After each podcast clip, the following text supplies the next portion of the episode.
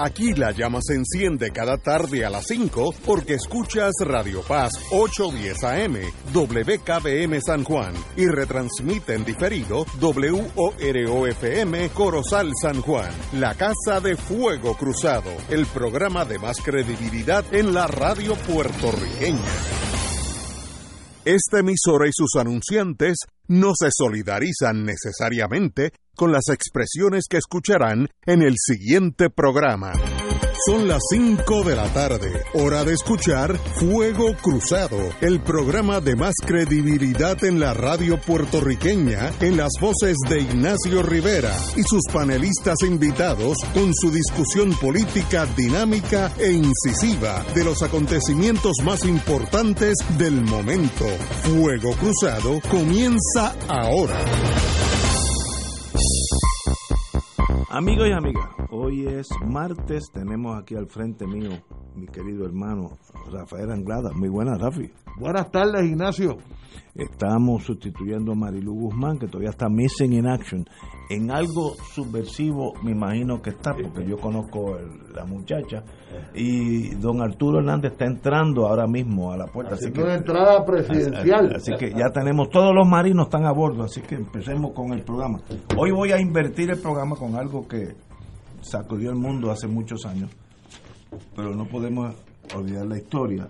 Hoy, en 10, 18 de enero de 1943, ya yo estaba dando bandazo, los soviéticos anuncian que habían podido penetrar la ciudad aislada de Leningrado, hoy es St. Petersburg, eh, por los alemanes y podían ya llevarle no solamente armamento, sino comida. El, el Siege of Leningrad, como se llama, el, el sitio eh, de Leningrado, duró desde el 41 hasta el 43, donde se estima que más de 500 mil personas murieron de hambre. Hambre. Estoy hablando y H, con, hambre con H. Por tanto, un pueblo que ha tenido esas tragedias y esos sacrificios tan bárbaros y han podido recuperarse a ellos, y si uno va hoy a St. Petersburg ni se da cuenta que por allí pasó esa calamidad humana, eh, ese pueblo es diferente a nosotros en la psique con la visión de la vida, porque es que tiene que serlo. Así que hoy, un día como hoy, el, ¿y por qué enero 18? porque Leningrado da el, la, el lado Ladoga, toca a Rusia en sí. Y entonces en enero está congelado el, el, el, lago y los camiones podían pasar, que en verano no se podía, ¿no? Pero murieron más de 500 mil personas de hambre y de necesidad y de enfermedades. Una tragedia a unos niveles. Dice, ¿cómo el ser humano es capaz de hacer eso a otros seres humanos? Pues mire, eso es un caso. Eh, eh, Stalingrado fue otro, Kursk fue otro, o sea, Estados, Rusia en la Segunda Guerra sufrió mucho y, se impuso muriendo 26 millones de rusos en la Segunda Guerra Mundial. 26 millones, ¿sabes lo que es eso?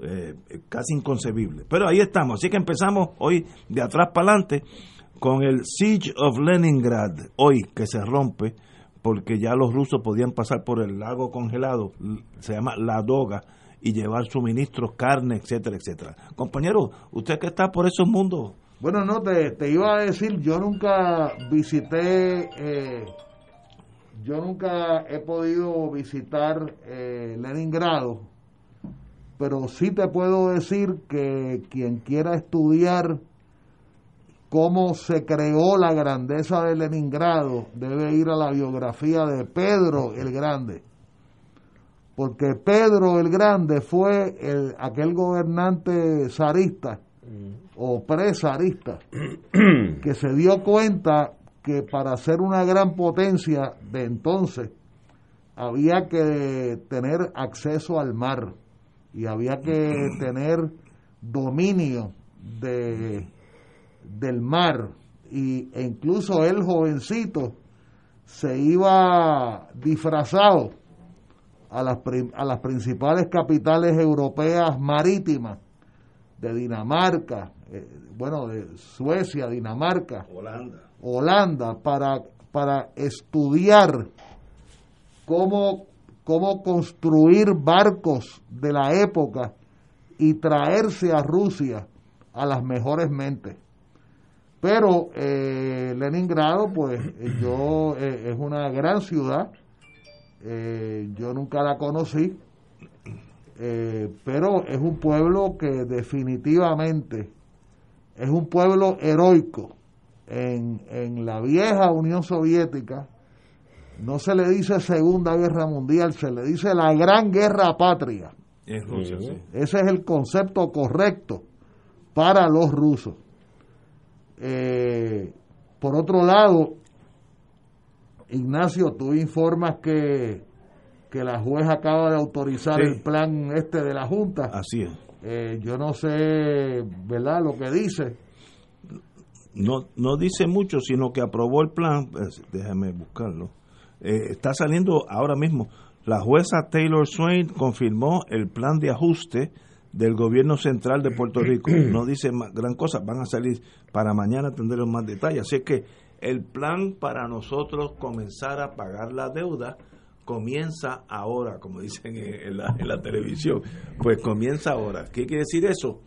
que todos nosotros tendremos tendremos que hacer un algún tipo de sacrificio para pagar una deuda que no la brinca un chivo, como diríamos allá en el campo, pero ya empezó. Compañero Arturo Hernández. Bueno, mis saludos a ustedes sobre todo y al público, ¿verdad? Este, vengo un poco en el filo del comienzo del programa porque vengo y quiero aprovechar la ocasión para expresar mi más profundo pésame por la partida de una gran amiga, colaboradora de justas causas, una mujer que eh, marcó toda su vida con el servicio público, defendía las causas que por las que entendía que tenía que hacer su trabajo y que realmente tiene toda una página de servicio al país desde distintas trincheras y es doña Rosabel Bayrón.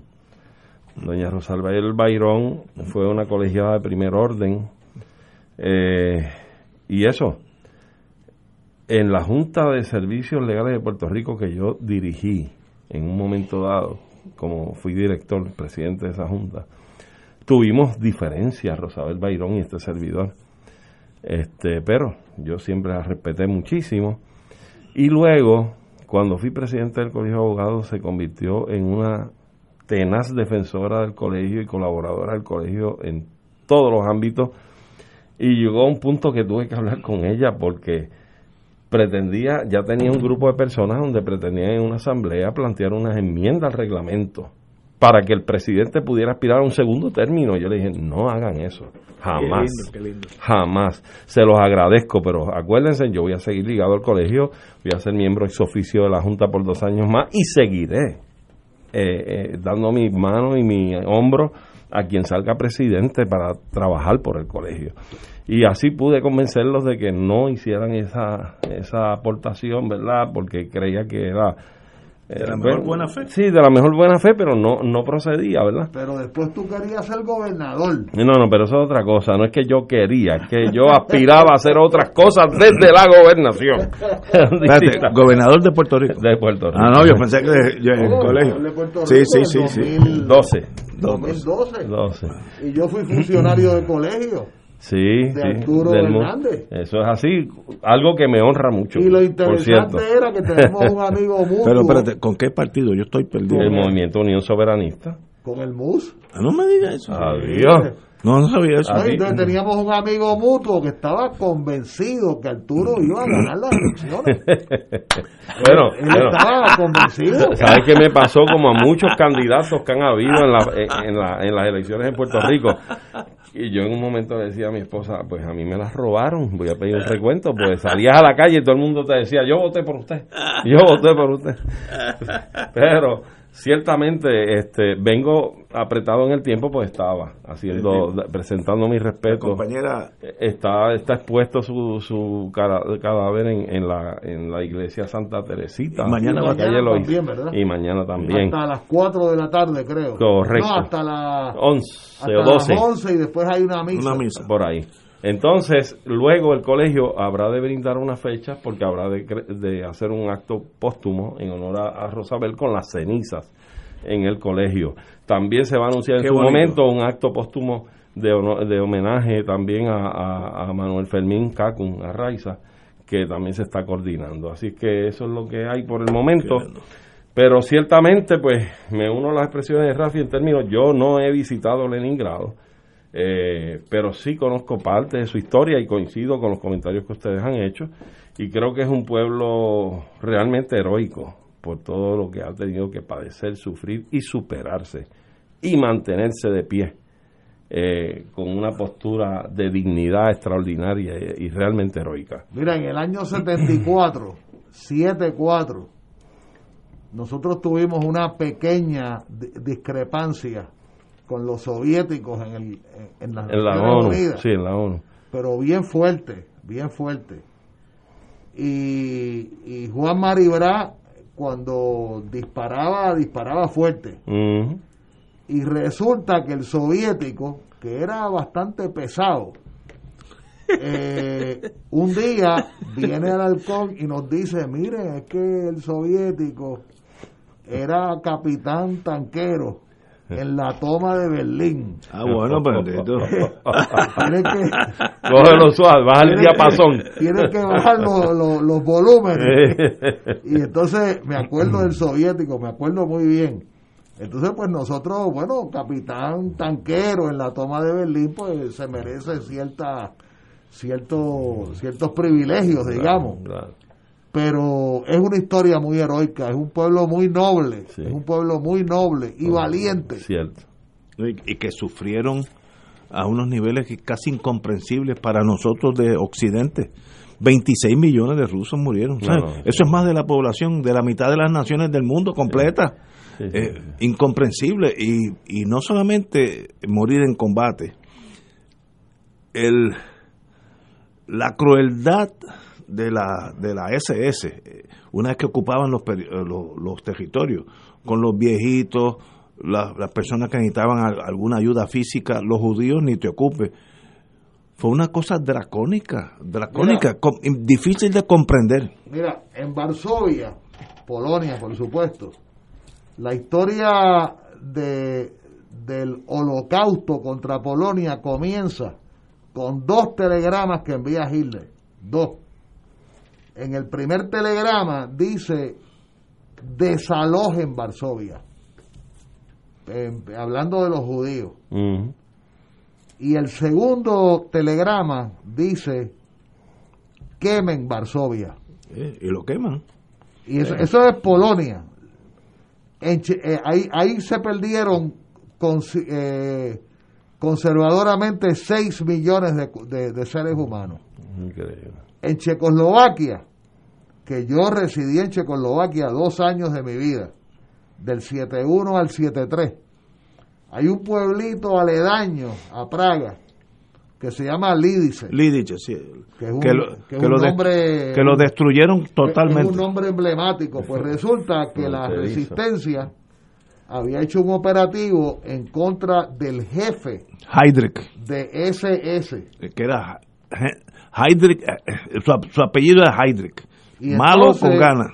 los hitleristas tomaron una decisión.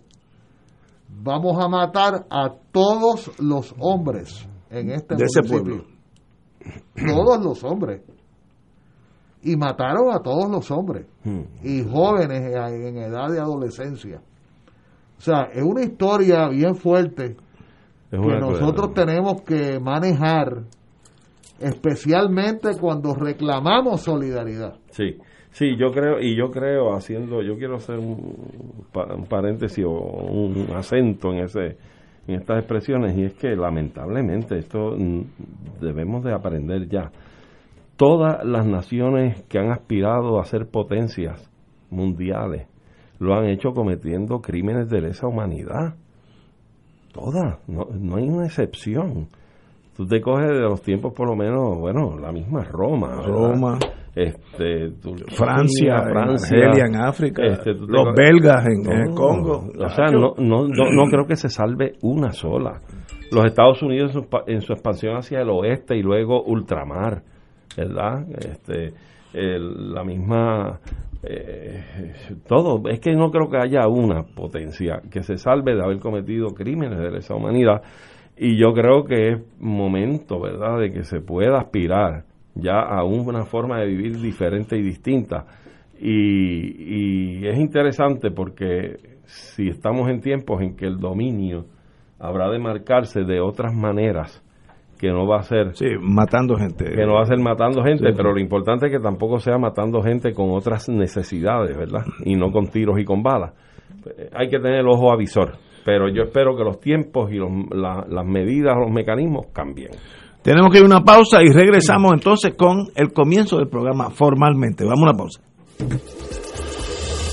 Fuego Cruzado está contigo en todo Puerto Rico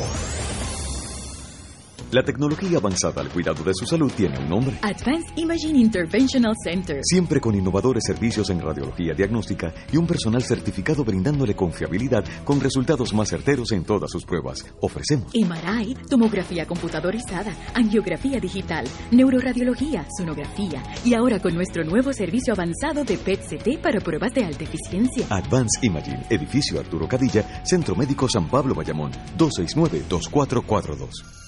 Se solicitan donantes de sangre para Ángela Gabriela Cruz urgentemente para que pueda retomar su tratamiento y logre vencer el cáncer. Haz un regalo de vida y coordina tu cita en el Banco de Sangre de Centro Médico llamando al 787-777-3844. 777-3844 de 8 de la mañana a 5 de la tarde. Recuerda, se están aceptando donantes de sangre para Ángela Gabriela Cruz.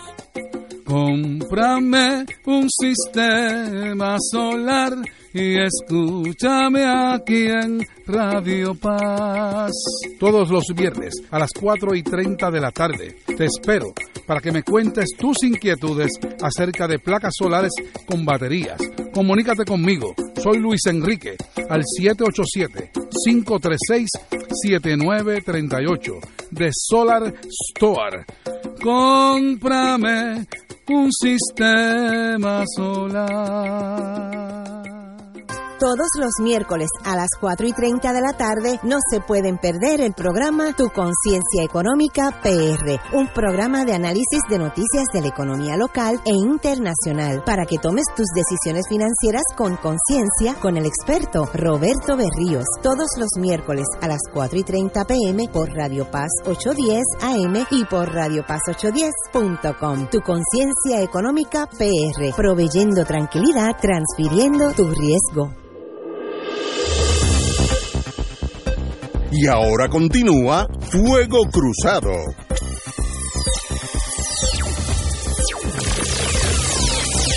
Bueno amigos, lo único que ha salido ahora en la prensa, eh, bien poca información, pero quiero indicar que la noticia de mañana será la jueza Laura Taylor Swain confirmó el plan de ajuste del gobierno central a Puerto Rico esto quiere decir, en pocas palabras, que por primera vez en seis años, casi seis años, vamos a empezar a pagar la deuda que no la brinca un chivo, como hubiera dicho mi mamá, que eran unos setenta y pico de billones. este plan lo reduce, vamos a hacer a 40, lo que sea. Por ahí, mañana sabremos más detalles.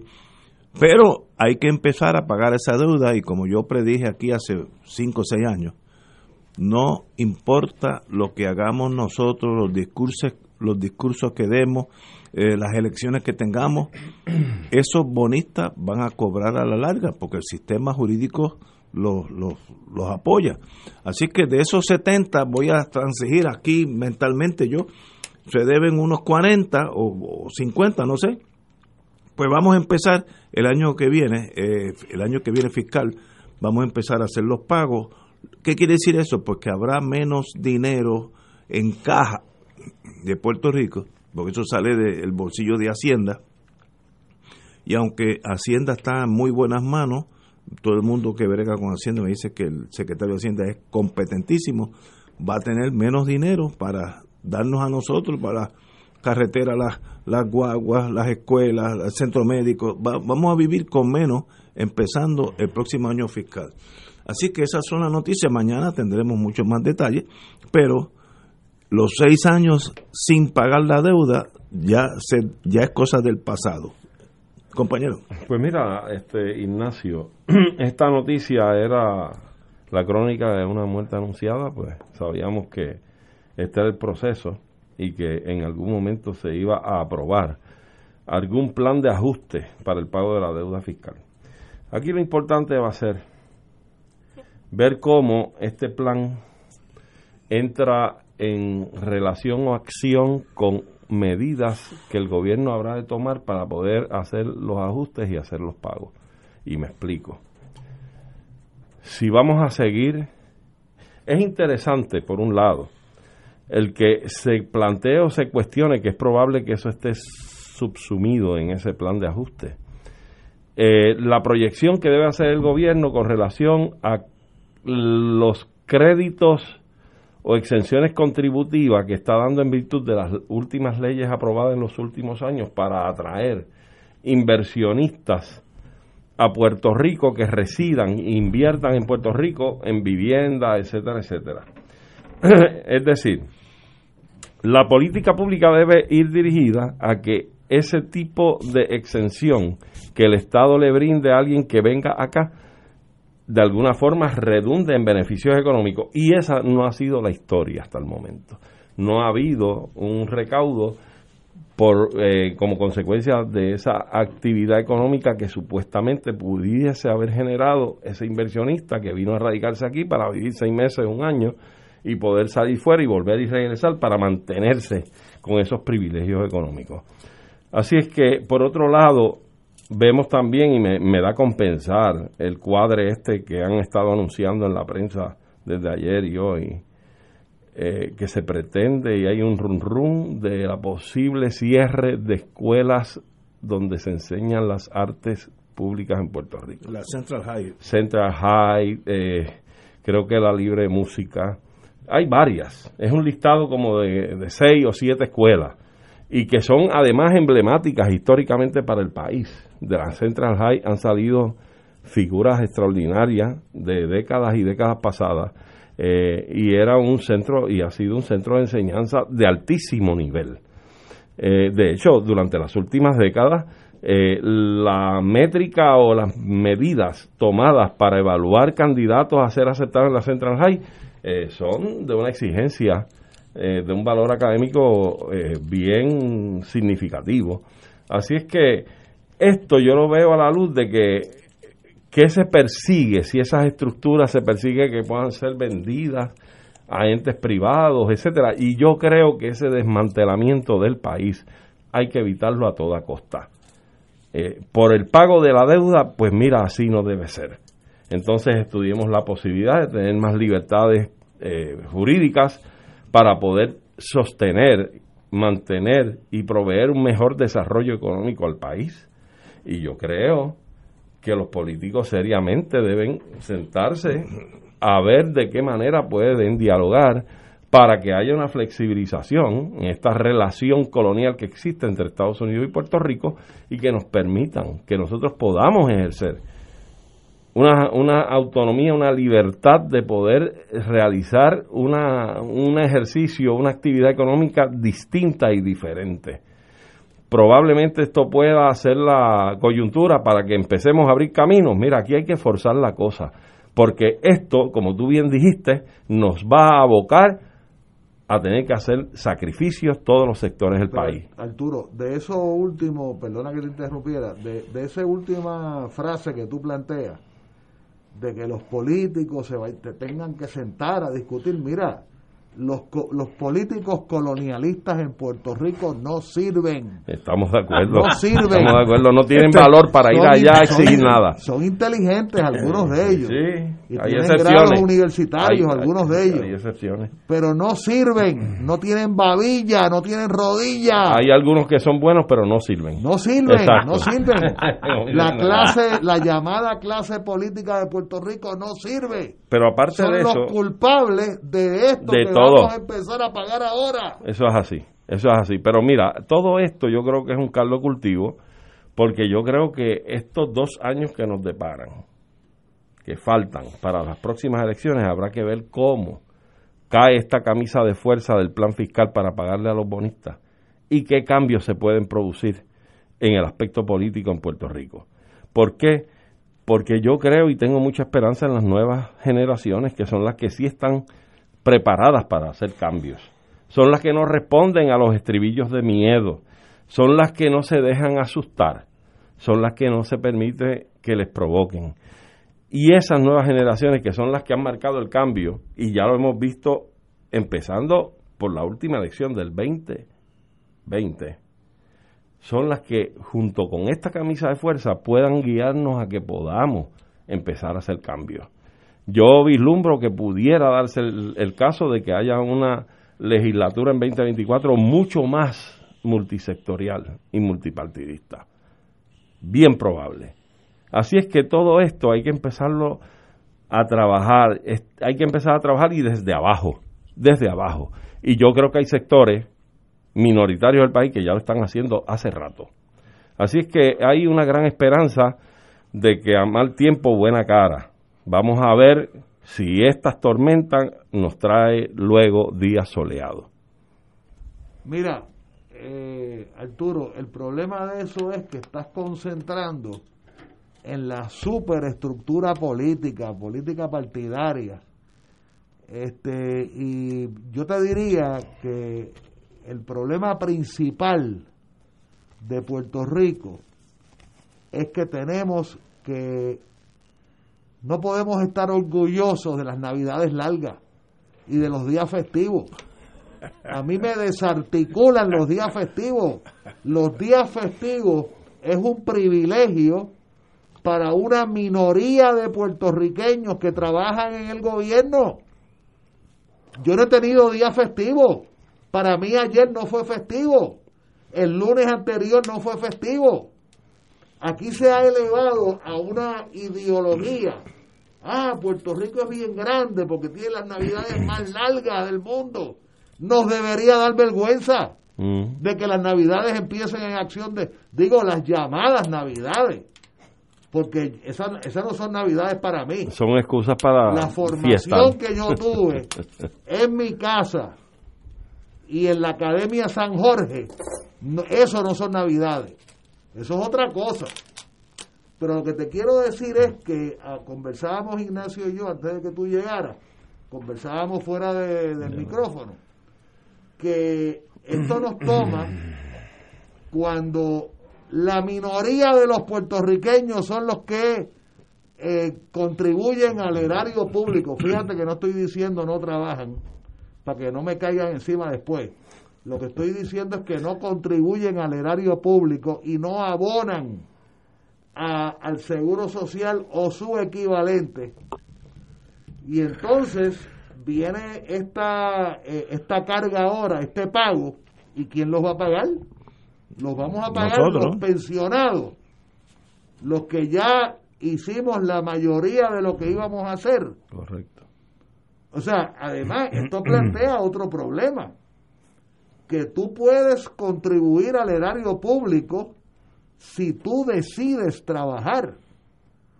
Si tú decides no trabajar, pues no puedes contribuir al, al erario público. Mira qué sencillo. O sea, a la edad mía, yo puedo decidir no trabajar. Si no trabajo, no contribuyo al erario público, no abono al seguro social, aunque ese es otro fondo, ¿verdad? Lo que quiero plantear, si yo me da la gana, me monto en un avión. Y ese es otro problema.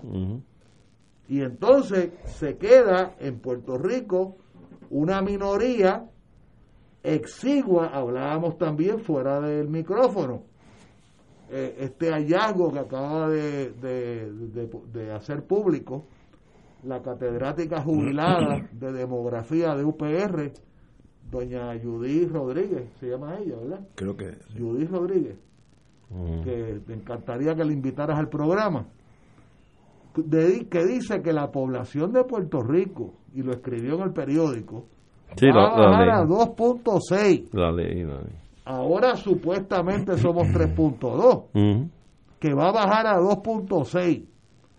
O sea, en otras palabras, que el factor eh, motriz de la economía vamos a ser los pensionados, los no pensionados, ese es otro debate, que la pensión termina siendo un privilegio ah, ganado, ganado con el sudor de la frente, eso no está en discusión, pero ganado por una minoría de puertorriqueños. Sí, pero no, no, no creo que sea un privilegio, es un derecho. No, chicos, es un derecho, pero lo que te quiero decir es que lo recibe una minoría. Ah, bueno. Pues claro, es un derecho si abonaste y lo recibes, pero es una minoría lo que te quiero plantear. Sí, sí, sí. Es como los días libres. Claro. Ah, sí, es un derecho. Claro que es un derecho.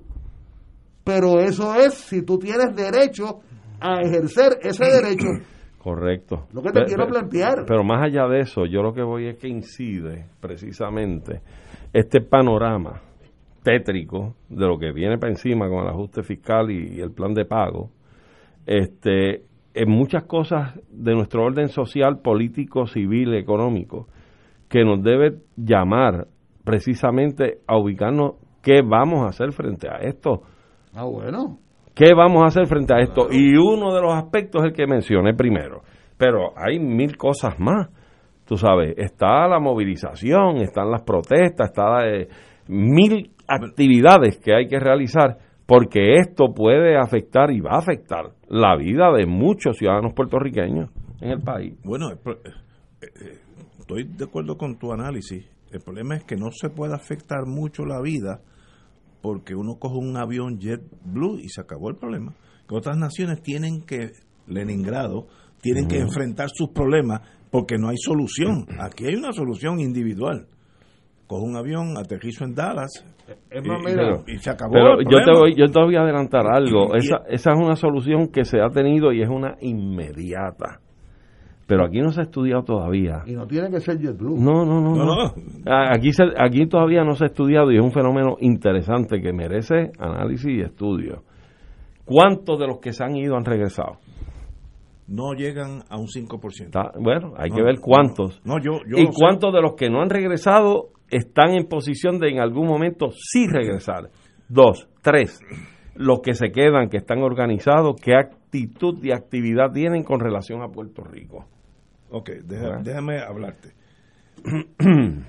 Para uno regresar, tiene que tener un mínimo de posibilidad de triunfo. si tú eres, estoy hablando de la familia mía inmediata, mis hijos. Ah, bueno, sí, son otros niveles. Si, si, si tú estás ya ganando dinero de verdad, estoy hablando de mis hijos que se llevan allá 10, 15 años y ya están, ya están cuyos sueldos son estratosféricos al lado de nosotros. Yo diría que por lo menos de mis cuatro hijos, uno, uno jala para acá, porque todavía, todavía es puertorriqueño. Aunque vive en Austin, Texas, en realidad es puertorriqueño. Eso lo, lo, lo atraería pero no va a venir aquí al desempleo. Eso es imposible pedirle eso. Por tanto, si la economía de aquí no, no se comienza a mover, la reemigración es casi imposible. Porque una, una maestra, yo conozco varias que se han ido de aquí, y son maestras en Texas, en Luisiana, que ganan 60, 80 mil dólares y tienen un futuro, no va a venir aquí al desempleo. por tanto, lo que tú dices es posible si la economía comienza a marchar. El problema es que no lo veo por, por el presente, esa, ese, ese nuevo Puerto Rico económico. No lo veo. No, ¿Tú sabes quién regresa fácilmente?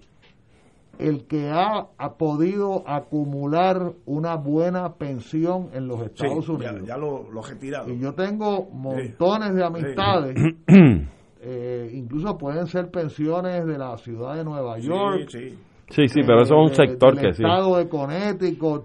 Ese sector regresa, pero volvemos al pecado original. No es el sector más productivo de la sociedad. No, no. Lo otro es, y de eso hemos pecado mucho nosotros los independentistas, es que hablamos del pueblo puertorriqueño, la diáspora puertorriqueña. Eso no es correcto. Bueno, pues eso tú tienes que tú tienes que segregar eso en pedacitos, Es correcto. porque han habido muchos puertorriqueños que no son productivos y se han ido y si regresan no van a ser productivos. Yo soy testigo de una señora de hace tres, cuatro días que llamó a una sobrina y le dijo, mira, préstame 20 pesos para cigarrillos y para gasolina. Y la sobrina le tuvo que decir, ah, pero tú estás acá, ¿cuándo llegaste?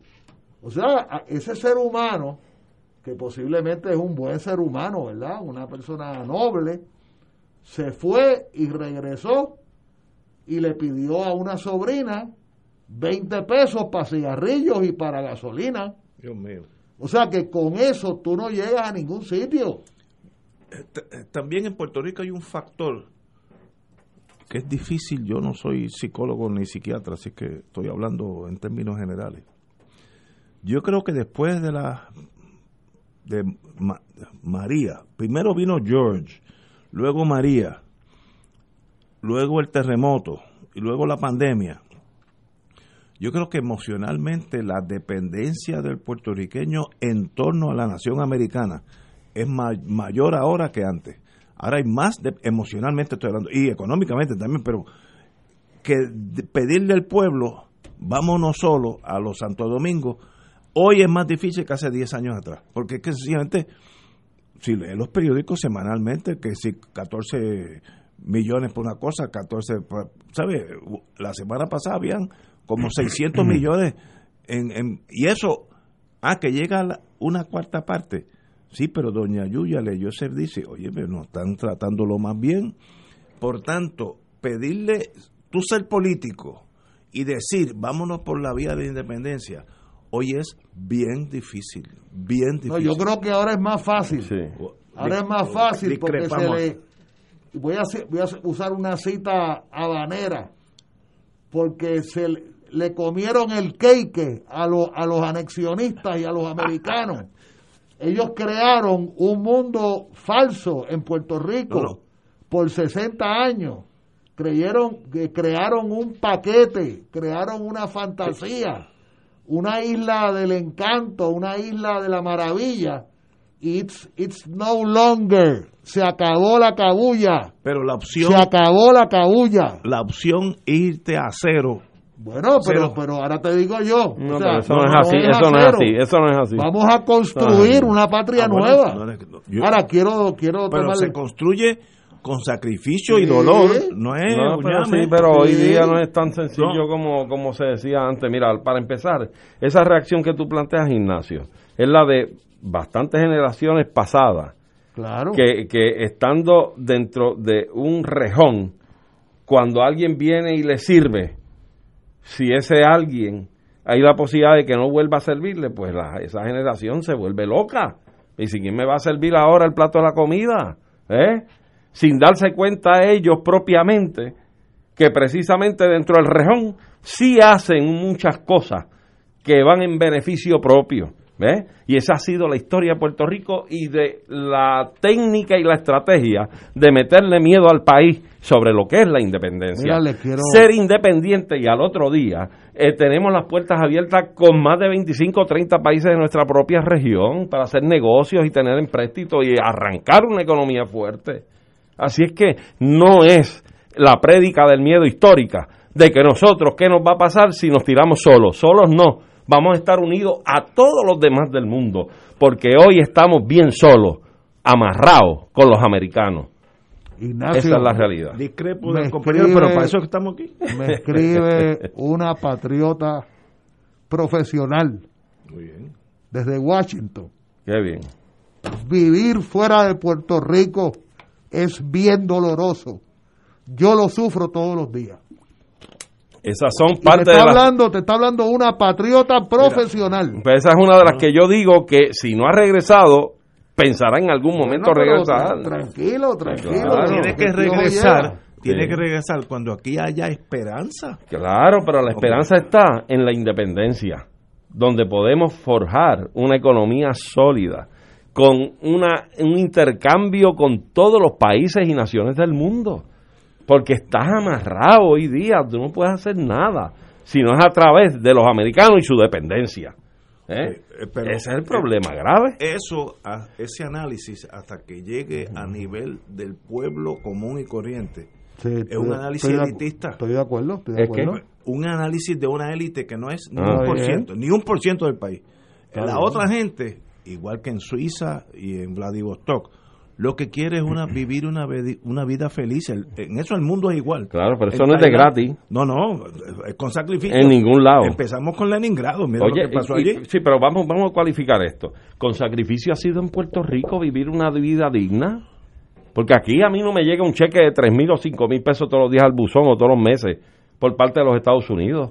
Yo trabajo y le tengo que pagar al IRS y contribuirle. Y, y la tasa de contribución al IRS es mucho mayor que la de Hacienda en Puerto Rico. Así es que aquí no ha sido nada de fácil. La vida, un- una vida digna, tú forjártela en Puerto Rico bajo el colonialismo y las medidas que ha establecido el gobierno federal en Puerto Rico. Así es que lo que pasa es que la prédica ha estado dirigida al revés, al revés, y no hemos escudriñado para sacar las tripas de este muñeco hacia afuera y explicarle al país la realidad y la verdad, cruda como es, cruda. Arturo, regresando a la primera pregunta que nos hizo Ignacio en la tarde de hoy, eh, ¿qué hacemos a, a la luz de esta orden de hoy, verdad, de la juez? Pues pagar. Eh, me refiero a lo que el senador Sara, Sara- Zaragoza, Zaragoza ha planteado tantas veces. Vamos a hacer un listado universal de todas las exenciones Claro, pues sí. desde la época de las guanábanas para acá. O sea, poner una guanábana en una esquina, de las guanábanas para acá, todas las exenciones, y meterle, y meterle, meterle fuerte a eso. Lo, lo mencionamos ahorita, que precisamente si algo trae esto, y hay que verlo, hay que escudriñarlo, porque en algún lugar leí algo de que parte del presupuesto y las proyecciones presupuestarias futuras apuntaban hacia ese mecanismo de exenciones que han creado en Puerto Rico en estos últimos dos o tres años un tipo de paraíso fiscal a estas grandes personas multimillonarios que vienen y te compran un apartamento en condado eh, que vale medio millón y ellos pagan 800 mil pesos por él. ¿eh? Y entonces vienen aquí, te andan en Maserati te- y todo porque hay una exención contributiva extraordinaria de cero, de cero cuando el gobierno debió haber tenido otro tipo de plan, porque si usted donde está paga un 10 o un 15%, ofrezca aquí un 5, un 3, un 4 y, y algo usted recauda de la exención que va a dar, pero ese no ha sido el caso. Tenemos que ir a una pausa, pero vuelvo y digo, una cosa es nuestro análisis aquí, entre nosotros cuatro, porque ya la hora de Cervino ya está aquí, y, y pone orden Ya aquí. llegó el rector y todo, porque ya mismo tocamos la campana para que empiece la clase. Pero una cosa es este análisis nuestro y otra cosa es lo que el pueblo percibe con la realidad. Hasta que tú no cambies eso, y las revoluciones existen para cambiar esas cosas, no estoy diciendo que es imposible, pero hasta que eso no pase, hablar de una nueva eh, país separado de Estados Unidos es un sueño. Pero es que no es Un separado, sueño. no es separado, es junto a Estados Unidos y los demás, porque no hay que separarse, ellos son parte del mundo, sí, al mundo. Vamos pero a hablar las cosas como son. mundo tienes que dejar de ser territorio de Estados Unidos. Ah, bueno, claro, y tener tu propia Explica- personalidad. Explícale eso a Doña Yuya, que vive con el plan WIC. o sea, Espérate, espérate, Ignacio, ¿cómo tus hijos lograron irse a Estados Unidos y afianzarse allí por su cuenta y tener familia y demás, independizándose de ti, de tu techo. Hemos hablado una Ah, palabra. Cosa que to- hasta el día de hoy No, no, no. la considero propia. Deberían haberse quedado en casa Ah, tú eres imperialista. No hemos hablado de la palabra educación. Claro, Educación, Es, que todo es lo que está de fondo Educación. aquí. En esta discusión de esta mesa es eso. Mira, si tú la tienes falta de educación. educación en cualquier país avanzado del mundo, tú no tienes problemas buscando empleo. Yo conozco un amigo mío que no tenía gran educación, piloto. La última vez que supe de él estaba en una línea aérea no de, de, de- Nigeria, pero que vuelan de Nigeria a, a Europa todos los días.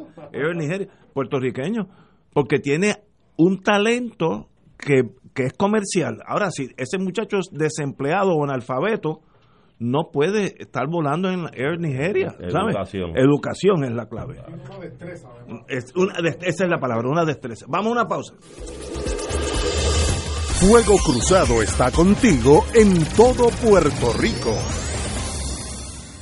¿Tienes cáncer de próstata? Si has recibido terapia y el cáncer continúa avanzando, no pierdas la esperanza. Existen nuevas terapias dirigidas y que estimulan el sistema inmunológico para detener el cáncer de próstata. Llama hoy al 787-407-3333. 787-407-3333. Pan Oncology Trials, ofreciendo terapias de tratamiento con la ciencia más avanzada para combatir el cáncer. Todos los jueves Radio Paz y la Administración del Seguro Social te ofrecen un espacio informativo para orientarte y aclarar todas tus dudas sobre los derechos, requisitos y obligaciones para poder disfrutar de sus beneficios. Plantea tus preguntas por el 787-349-82 y conoce antes que nadie los detalles concernientes a cambios y nuevas regulaciones escuchando todo sobre Seguro Social con Víctor Rodríguez los jueves a las 11 de la mañana por Radio Paz 810 AM. Fuego Cruzado, el programa de más credibilidad en la radio puertorriqueña, es ahora la tribuna abierta de análisis noticioso, con diversas perspectivas que exploran el trasfondo de lo que acontece a diario y cómo nos afecta. Escucha Ignacio Rivera y sus panelistas invitados de lunes a viernes en Fuego Cruzado en transmisión diferida a las 10 de la noche por Oro 92.5 FM. Radio Paz te ofrece el mejor motivo para levantarte temprano y disfrutar el comienzo de un nuevo día de lunes a viernes con Enrique Liboy y Radio Paz en la mañana. La dosis perfecta de noticias, deportes y éxitos musicales de todos los tiempos, humor y curiosidades, calendario de actividades y tus peticiones musicales por el 787-300-4982. Conéctate con el 810 AM de lunes a viernes con Enrique Liboy y Radio Paz en la mañana. Y ahora continúa Fuego Cruzado. Bueno, amigos y amigas, eh, este tema, siempre de- cuando tocamos estos temas, se levanta muchas pasiones, desde la izquierda, el centro, hasta el Lunatic Fringe, que son muchachos, me han escrito aquí, unos muchachos que, que me salga corriendo aquí, que estoy rodeado de comunistas. Estos están en la, en la muralla de Berlín todavía. Todavía- todavía está en el muro, ¿eh? que, que no existe, pero allá. déjame, déjame decir una complicación adicional, eh, que de hecho aquí se ha mencionado sobre ese asunto que ustedes estaban discutiendo, eh, por parte, he escuchado a Catalá, el profesor Catalá mencionarlo, y es que eh, habría que ver cómo queda todo esto de, de la- el, el cobro de impuestos en Puerto Rico con la nueva regla que se está imponiendo de un de un impuesto Sí. global Un- de Ajá. 15%. Eso afecta a ¿no? Eso, eh, ¿cómo afectará a Puerto Rico? Sí. Obviamente, porque eh, las empresas pagan unas cantidades y la intención de política pública es cobrar menos, pero si comienza a hacer una regla de que se cobre 15% eh, en todos lados, ¿verdad? Al- eh, mínimamente, pues entonces eso entra en, una, en otra lógica. Eh, para el país, así que habría que ver y eso es un cambio que no tenemos nosotros responsabilidad ni que no tenemos facultad Ni ninguna control, ni control. Eso simplemente son arreglos que están haciendo los países industrializados, eh, el, el, G, el G7 y otras instancias, hasta G20 creo que también está en La, la misión de ese G7, y yo creo que tiene razón, es eliminar en inglés dice tax havens, la, los paraísos fiscales, donde tú vas allí y no pagas nada y, ok, vamos, las grandes naciones dicen, vamos, a todo el mundo que sea igual, que todo el mundo pague más o menos Bueno. eh, lo mismo. Eso afecta a Puerto Rico, Eso afecta a Puerto porque Rico. Puerto Rico está Puerto basado Rico. su Sí, sí, economía sí. en que es un paraíso fiscal. Claro. Entonces, pues nos da más Cada duro. vez más. Cada vez más. Cada vez más. Pero entonces eh, hay una discusión bastante aguda entre esas élites internacionales eh, que se han dado cuenta de que se ha ido poco a poco restando competitividad. Esa política de no cobrar impuestos, de permitir al sector privado acumular grandes cantidades y no pagar lo que corresponde eh, en responsabilidad al Estado, pues le ha restado una gran competitividad a Estados Unidos y a Europa con respecto a China. ¿Verdad? Porque China tiene otro modelo económico que permite recaudar al Estado. El Estado chino es poderosísimo, vis a vis los estados de Europa y Estados Unidos. ¿verdad? El- el- el- la maquinaria del Estado no tiene la cantidad de dinero eh, a disposición que tiene, que tiene China. Entonces eso, eh, todo parece indicar que ha ido eh, cobrando fuerza en las conversaciones, tal y como pasó en los 30, ¿ah? porque esto no es nuevo. En los 30 eh, se sabe, es cíclic- cíclico cuando hubo la debacle de la Gran Depresión, eh, Roosevelt, y eso es histórico, Roosevelt tuvo que hablar con los grandes empresarios de Estados Unidos y le dijo, es que si ustedes no ponen chavo en esto, nos vamos a convertir en soviéticos. Porque eso era lo que venía, lo que venía era, era eso, porque estaba, era, no había forma de competir eh, el bienestar que estaba impulsando por la Unión Soviética en su, en su momento de mayor vigor, Claro. con reformas sociales, con, con elementos sociales que se fueron difundiendo a la misma vez por Europa occidental, ¿verdad? Y se constituyeron como parte esencial de los grandes sindicatos europeos que propulsaron este, medidas de, bienestar para los trabajadores. Y eso era imposible de contener. eh, eh, y Estados Unidos tuvo que entonces ahí reformar su capitalismo en aquel momento, que es la única gran reforma que ha hecho el sistema capitalista, ¿no? Y, y en ese momento se comenzó a hablar entonces del keynesianismo y, de- y del Estado benefactor. Eh, y algo así, tímidamente, ya lo ha comenzado Biden, ¿eh? Biden tí- muy tímidamente, lo que pasa es que no tiene no tiene la fuerza política para imponer. Pero ya la, yo estoy yo estoy claro que, que en Estados Unidos las élites saben que eso en algún momento va a tener que pasar. Eh, si quiere seguir siendo un país competitivo, va a tener que, que cobrar más impuestos a los que más ganan. Esa es la única forma de volver a fortalecer el Estado y crear un Estado vigoroso que pueda reinvertir eso eh, y, y mejorar sus indicadores. Estados Unidos hoy en día, sus indicadores socioeconómicos en muchos aspectos no compiten, no compiten ni siquiera con los mismos europeos, ¿no? Y es por la propia debilidad que se gasta se ha reducido el gasto público, pero se ha reducido el gasto público solamente en el ámbito social. Se, Exacto. se, eh, ¿verdad? En otros aspectos se, se invierte más, pero es un asunto bastante, bastante, una conversación bastante interesante que se, tiene, se, se está dando a ciertos niveles, eh, pero que toca a Puerto Rico. Se, se- a Puerto Rico, toca- toca a Puerto en Rico. esa jugada está Por mal. rebote, pero no toca. Yo me acuerdo cuando yo estaba con General Electric, casi todas las plantas estaban en Puerto Rico, las 936, había 21 plantas y Estados Unidos llegó a un acuerdo con México en la frontera, maquiladoras se llaman, se, llamaban, porque era eh, Ma- Maquila era uno de los pueblitos fronterizos y cogió ese nombre.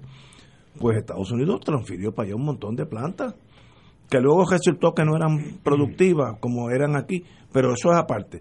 Pero ese mercado mundial va a buscar el ambiente más propicio para ellos producir, sea en Alabama, Bulgaria, Puerto Rico, Brasil, donde, donde ellos noten que están seguros, la seguridad es muy importante, de la, se- la seguridad de la inversión.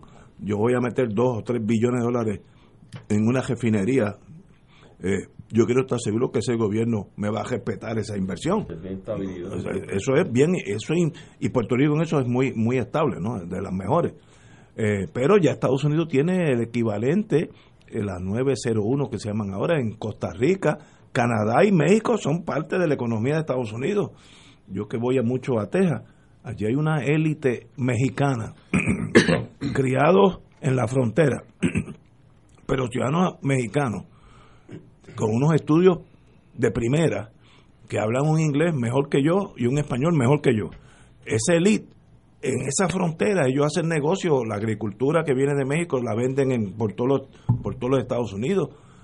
Pues eso antes no existía. Por tanto, Puerto Rico ahora tiene mucha más competencia que antes. ¿Qué hemos hecho para llenar ese vacío? Pues mire, yo, yo ahí tengo un vacío, porque yo no creo que hemos hecho nada. Eh, se eliminó la 36, la 936, que también un golpe a la economía de Puerto Rico, y no tenemos sustituto. Vamos a seguir navegando por la nada, como un barco sin timón. Pero tú estás claro eh, de ese resultado de las 936, de por qué es que resultó eso así.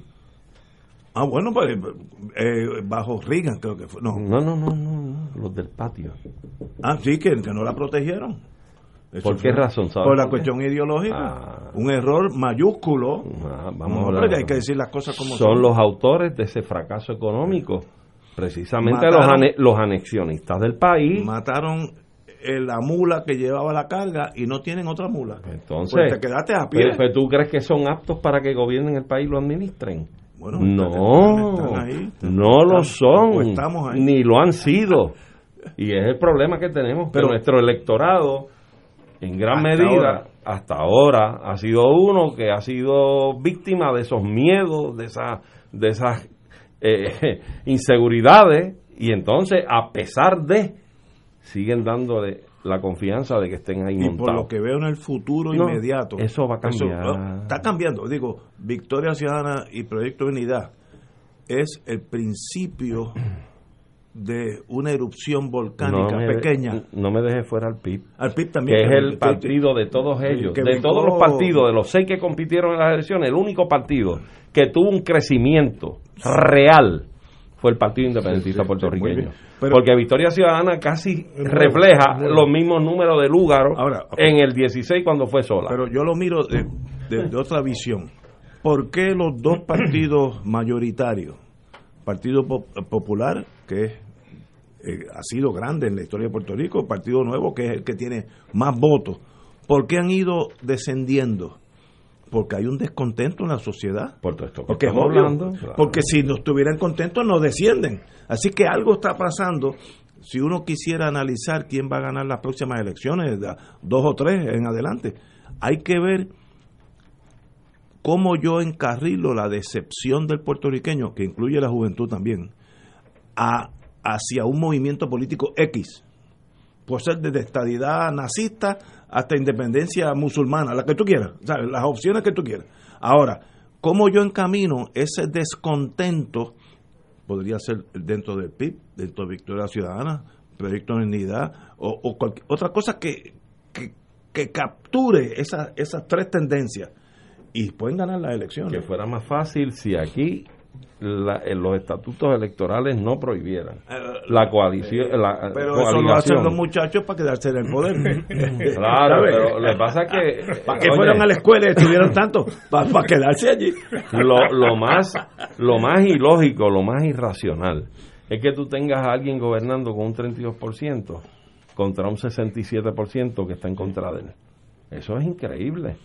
O sea, la forma más democrática y más participativa que puede haber, y de esto son parte de varios estados de Estados Unidos, es tener una segunda vuelta. Cuando no. el candidato no, no adquiere el 50 más 1. Pero eso me lo explicó a mí un estadista, que son los que gobiernan el PNP. Dice, eso es imposible. ¿Por qué? Porque el- si fuera el sistema europeo de segunda vuelta, el Bueno, PNP... en Estados Unidos, segunda Estados vuelta. Unidos No, lo sí, tienen. Pero aquí, el PNP nunca ganaría una elección. ¿Por qué? Porque nunca tendría 51. Porque aunque gane con Bueno, no. 49, los otros se sí, unen. Sí, pero ese numerito es cierto. El- puede, puede que sí, puede ser 51 no lo van a tener Ah, nunca.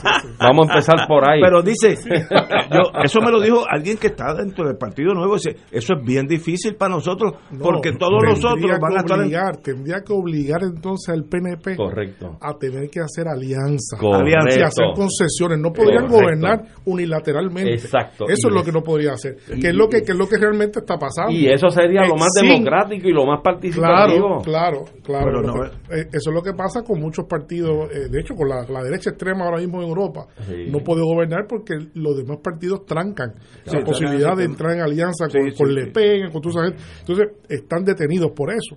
Pero en otros otros esquemas, esos partidos pues entran en- tienen que entrar en negociación, como pasó en, como pasa en Alemania. Claro. ¿verdad? Yo no soy yo, sino yo soy tanto como los demás me permitan ser. Ese es el sistema Entonces, europeo. ese es, ese es el juego. El, el sistema Sí. norteamericano, el que nosotros tenemos, es lo que ellos llaman winner takes all. El que gane, aunque sea por un voto, se queda con todo.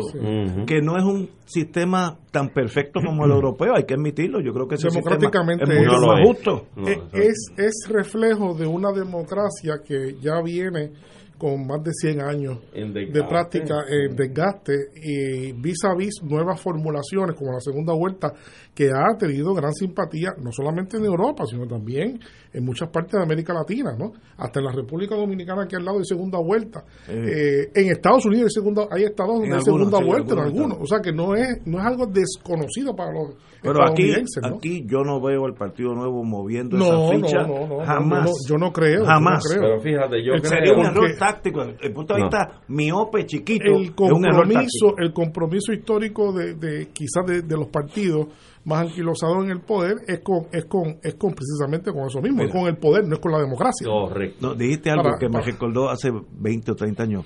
Uno de los grandes pensadores, que era de la, la- proyecto, no voy a decir el nombre, proyectaba la cuestión advertising del PNP. Eh, Mm. no, no, no, no. El que fabricó a Rosselló padre debe ser. Dijo, nuestra única obligación es ganar las elecciones. Ese hombre está claro. Si hay que, si hay que hacer pilla, o sea, lo que, que los dice es, populares no importa lo que es haya que que los hacer. populares dicen lo mismo Lo mismo, Eh, lo mismo. y son primos hermanos, y más la hermanos que primos. Desventaja con los populares, como dice eh, Fernando Martín, que es un genio, dice, los populares le tienen miedo al susto. El PNP se tira por la por, por la pradera para abajo. Es verdad que llega todo rayado abajo. pero, los otros le tienen miedo al susto. Son las 6 de la tarde. Ahora empezamos con la hora de Severino. Fuego Cruzado está contigo en todo Puerto Rico. Aquí la llama se enciende cada tarde a las 5 porque escuchas Radio Paz 810 AM, WKBM San Juan y retransmite en diferido WOROFM Corozal San Juan, la Casa de Fuego Cruzado, el programa de más credibilidad en la radio puertorriqueña.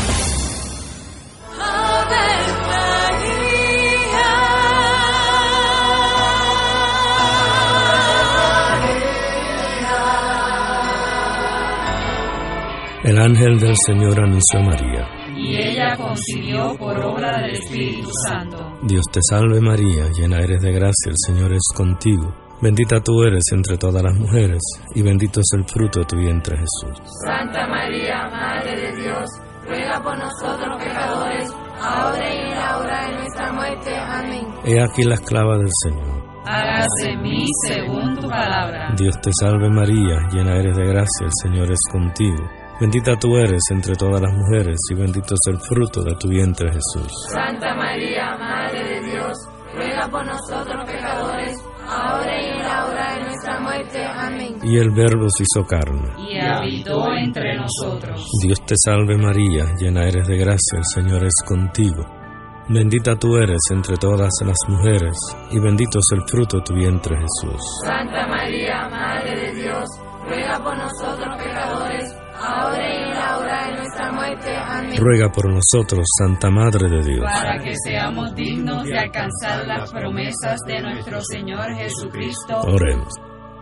Derrama, Señor, tu gracia sobre nosotros, que por el anuncio del ángel hemos conocido la encarnación de tu Hijo, para que lleguemos por su pasión y su cruz a la gloria de la resurrección, por Jesucristo nuestro Señor. Amén. Gloria al Padre, al Hijo y al Espíritu Santo. Como era un principio,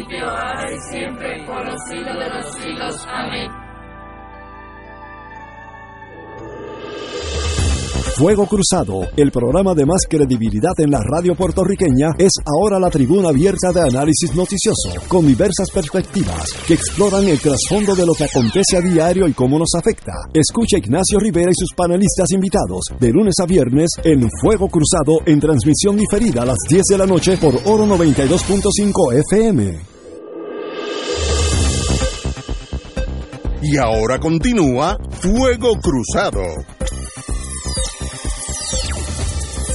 Regresamos, Boys and Girls de Fuego Cruzado. Eh, tenemos ahora, empezamos formalmente la hora de Severino. Eh, yo creo que hay que empezar con una nota que yo creo que es un bochorno para los Estados Unidos. Fue un bochorno quedarse con Guantánamo y tornarlo una cárcel contra el terrorismo es aún más bochorno, porque eh, rompe todo el esquema lo que Estados Unidos debiera hacer. Pero de ese, de ese mundo ya llevan 20 años post el, nacimiento del terrorismo internacional, donde Guantánamo básicamente es una prisión fuera de los Estados Unidos, por tanto el que está allí no tiene derecho alguno, porque la constitución americana aplica dentro de los Estados Unidos. Así que vamos a hablar un poquito de eso, Severino. Sí, precisamente el- en estos días, eh, no sé qué cómo decir, pero se cumplen 20 años del establecimiento del centro de detención eh, en Guantánamo, ¿verdad? Este, que se estableció luego como secuela de la invasión de los Estados Unidos de, de, Irak y después también, obviamente, de la creación de una nueva política de seguridad interna eh, con motivo a los ataques eh, del 9-11 en, en el país. En aquel momento de frenesí eh, se estableció est- este centro, eh, un centro importante donde llegaron a haber eh, cantidades de prisioneros, más de mil prisioneros llegaron a ver, eh, mil y tantos prisioneros llegaron a ver allí, eh, y que posteriormente fue motivo de grandes controversias cuando se fue descubriendo la realidad que se vivía allí y cuando se devela, por primera vez se devela por parte de uno de los prisioneros que estuvo casi tres años allí eh, detenido, que cuando sale escribe una, una memoria y, y establece que había sufrido torturas, eh, torturas de, de todo tipo, que fue sometido a una de las cosas más crueles que se había podido documentar este, en la historia contemporánea de, de la humanidad. Eh, luego de eso se, se corrobora que sí, que en efecto eh, había habido eh, torturas allí y se, y se, se desmantela eh, es- esa, esa parte. Eh, esa, esa, la creación de ese centro de detención que se creó bajo el presidente Bush, el propio presidente Bush antes de salir de la, de la presidencia, ya había dicho que había que cerrarla, ¿no? Había que cerrarla y de hecho este, liberó 500, eh, Bush liberó 500 de los prisioneros que estaban allí que no tenían razón de ser, ¿verdad? Que no tenían razón de ser, no, no había no había justa causa para mantenerlos allí.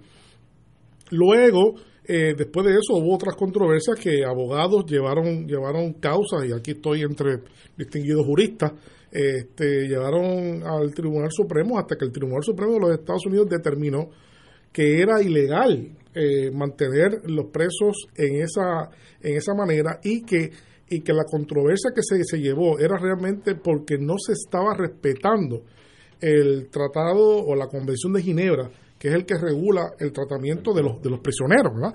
Eh, siendo Estados Unidos un país que era firmante, eh, firmante de ese convenio, pues Estados Unidos, la, el tribunal, el alto tribunal, el alto foro de Estados Unidos judicial determinó que Estados Unidos debía respetar eso y que no estaba por encima de, de la, conven- de la convención porque la había, la había firmado. Entonces, a partir de ahí, pues la cosa se fue, eh, se fue este, deteriorando. El presidente Obama eh, también liberó unos 200 presos adicionales. Hoy día quedan allí este, una treintena de, de personas eh, presas y la, lo más triste de todo es que la inmensa mayoría de los prisioneros pues nunca se les, se les formularon cargos realmente, ¿verdad? Nunca se estableció causa de por qué eh, estaban allí, con algunas excepciones que, que sí, algunos de ellos han, han pasado eh, la mitad de, de, de, sus vidas, ¿verdad? Este, o han sido liberados, eh, han sido llevados a otros países donde ha habido acuerdos. Eh, pero realmente, a pesar de todas las determinaciones de varios presidentes, lo que llama la atención es que todavía sigue existiendo la, la penitenciaría y todavía la semana pasada, cuando se cumplieron los 20 años, cinco senadores, por cierto, obviamente son, son republicanos, escribieron una carta al presidente pidiéndole que no cierre eh, eh, Guantánamo porque se usa también como un referente político, ¿verdad? De, poder y de, y de, cosas. Así que eh, eh, ciertamente eso también tiene otro piso importante y es que se descubre posteriormente, aunque no se ha hecho público realmente, que este no era el único centro de detención que había. sino que se tenían otros centros subsidiarios también en Europa, se especula que era en Polonia, en Rumanía, en otras partes donde se llevaban personas secretamente a, a torturas y a someterlos a, a tratos inhumanos. Eh, y como dijo Ignacio, realmente es una, una página muy, muy fea en la historia de, de, los Estados Unidos haber creado esta, esta institución eh, con todo lo que se hizo realmente a muchos seres humanos de una forma injustificada. Así que es una fecha eh, difícil y todavía no sabemos, todavía, a pesar de, del rechazo que tienen esto tanto dentro de los Estados Unidos por amplios sectores de la sociedad estadounidense como también en otras partes del mundo, no sabemos realmente por cuánto tiempo más va a existir este, este centro de detención. Me preguntan si los señores que están prisioneros en Guantánamo, que de paso su nombre militar es Camp X-Ray, como eh, máquina de rayos X. Camp X-Ray, ese es el nombre militar, Para, para, esta prisión política más, o, de terrorismo, no sé ni cómo llamarle. La razón que Estados Unidos no entra a estos señores a territorio nacional es que hay un caso de 1850 y pico, Kerr, K-E-R-R versus Illinois, que pase una cuenta larga, corta, ese caso Estados Unidos determina que la constitución americana aplica dentro del territorio americano. Empiezan citando we the people, nosotros, nosotros los que estamos adentro, somos los que tenemos todos derechos. Por tanto, si tú estás en Polonia o en un barco, hay rumores que a veces lo ponen en un barco civil y está en el Mediterráneo y allí pues como no existe la bandera americana, la nación americana, pues tú no tienes derecho a nada ni hablar, ni abogado, nada. Te pueden torturar, una cosa dracónica que asusta a uno hasta dónde hemos llegado en ese sentido. Pero en los años difíciles de la guerra sucia en Estados en Sudamérica, ese caso eh, Kerr versus Illinois se usó mucho porque la embajada americana le notificaba a la policía secreta de las diferentes naciones, Uruguay, estoy, estoy hablando de un caso específico, donde decir, mira, fulanito Rivera, eh, ese muchacho es americano, pero es terrorista, entonces venía la policía secreta y lo eliminaba. Y entonces hubo una demanda, etcétera, y no hay acción porque no tienes derechos constitucionales. Algo ilógico dentro de lo que debe ser Estados Unidos, pero esa es la ley. No, no estoy diciendo si es bueno o malo. Yo, yo, bueno, yo, yo digo sí que es malo, pero esa es la ley. Por tanto, ¿qué se hace con estos señores en Guantánamo? Es más, ¿qué hace Estados Unidos en Guantánamo? Bueno, esa, es la, primera pregunta. La primera pregunta es esa también. Porque Polonia, Polonia tenía una prisión, pero Polonia había, había dado el visto bueno. Ya pues, Polonia no hay. Pero con Cuba no. Cuba es peor. Están allí a la cañona. Ellos llevan a la cañona solamente 124 años. A la cañona en, abierta violación a la soberanía nacional de un Estado independiente. Y al derecho internacional. Y como cuestión de hecho, en términos lingüísticos, la gente dice, hay, hay que cerrar Guantánamo, ¿verdad? Pero de lo que están hablando es de cerrar la cárcel, pero no de cerrar la base. Son dos cosas diferentes. Subsidiarias, pero diferentes. Yo creo que estamos en el siglo XXI, 21, es tiempo de que se vayan de Guantánamo. Es una aberración histórica, porque primero no tiene valor estratégico ninguno. Porque Estados Unidos cerró Roosevelt Road, que era muchísimo más, importante, muchísimo, mil veces más importante que Guantánamo. Cerró Ramey, que era estratégica de, bombas hidrógeno y todas esas cosas. y el mundo siguió caminando. Así que si Estados Unidos se va de Guantánamo, no pasa nada, absolutamente nada en la vida, pero es algo emocional. Bueno, ya, ya ustedes ven como estos cinco senadores el escribieron al presidente. No cierre eso. hablando del, del centro, no, no de la base, está hablando del centro de detención. Yo creo que no hay conversación ahora mismo en, En torno a la base. en torno a la base. No hay conversación. Este, o sea, eso no está en, en, en issue ahora mismo, Oye, excepto los Severino, cubanos, excepto los cubanos que siempre han, ¿verdad? han, han tomado ese issue. Y un área del mundo que tú dominas muy bien, en el Océano Índico, ellos tienen otra base secreta en la isla de Diego García. Eh, en el- Y entre, la, entre Diego, la India y África. y Diego García llegó al Tribunal Super- es eh, cuarto- Internacional esa- esa es la cuarta flota. de. Justicia. Esa es la cuarta flota. La cuarta, sí. La cuarta flota. Diego García es un es un es un es un islote que le pertenece al archipiélago del, de Chagos dentro de la isla del archipiélago Mauricio y eso llegó a La Haya y, ese caso todo independentista debe debe estudiar ese caso lo que tienen que poner en el Google es ICJ, eh, Mauricio o Isla Chagos o Diego García y le sale el caso de la Haya de 2019. 2019. Y es bochornoso cuando eh, la monarquía británica llamó al primer ministro de Mauricio y le dijo, mira, estamos preparados para darte la independencia, pero esto tiene un requisito, es independencia de toda, de toda la isla Mauricio, excepto Diego García. Diego García. Tú te puedes montar, y se lo dijeron así, te puedes montar en el avión mañana como un país libre, independiente, que se llama Mauricio, o te puedes ir sin el país independiente. La condición es que Isla, Isla Chago, el pedazo de Diego García, eso no se puede tocar porque nosotros hemos hecho unos negocios con otro gobierno. Y era el Reino Unido entregándole eh, la isla de Chagos a Estados Unidos. Eso fue en el año 6-5.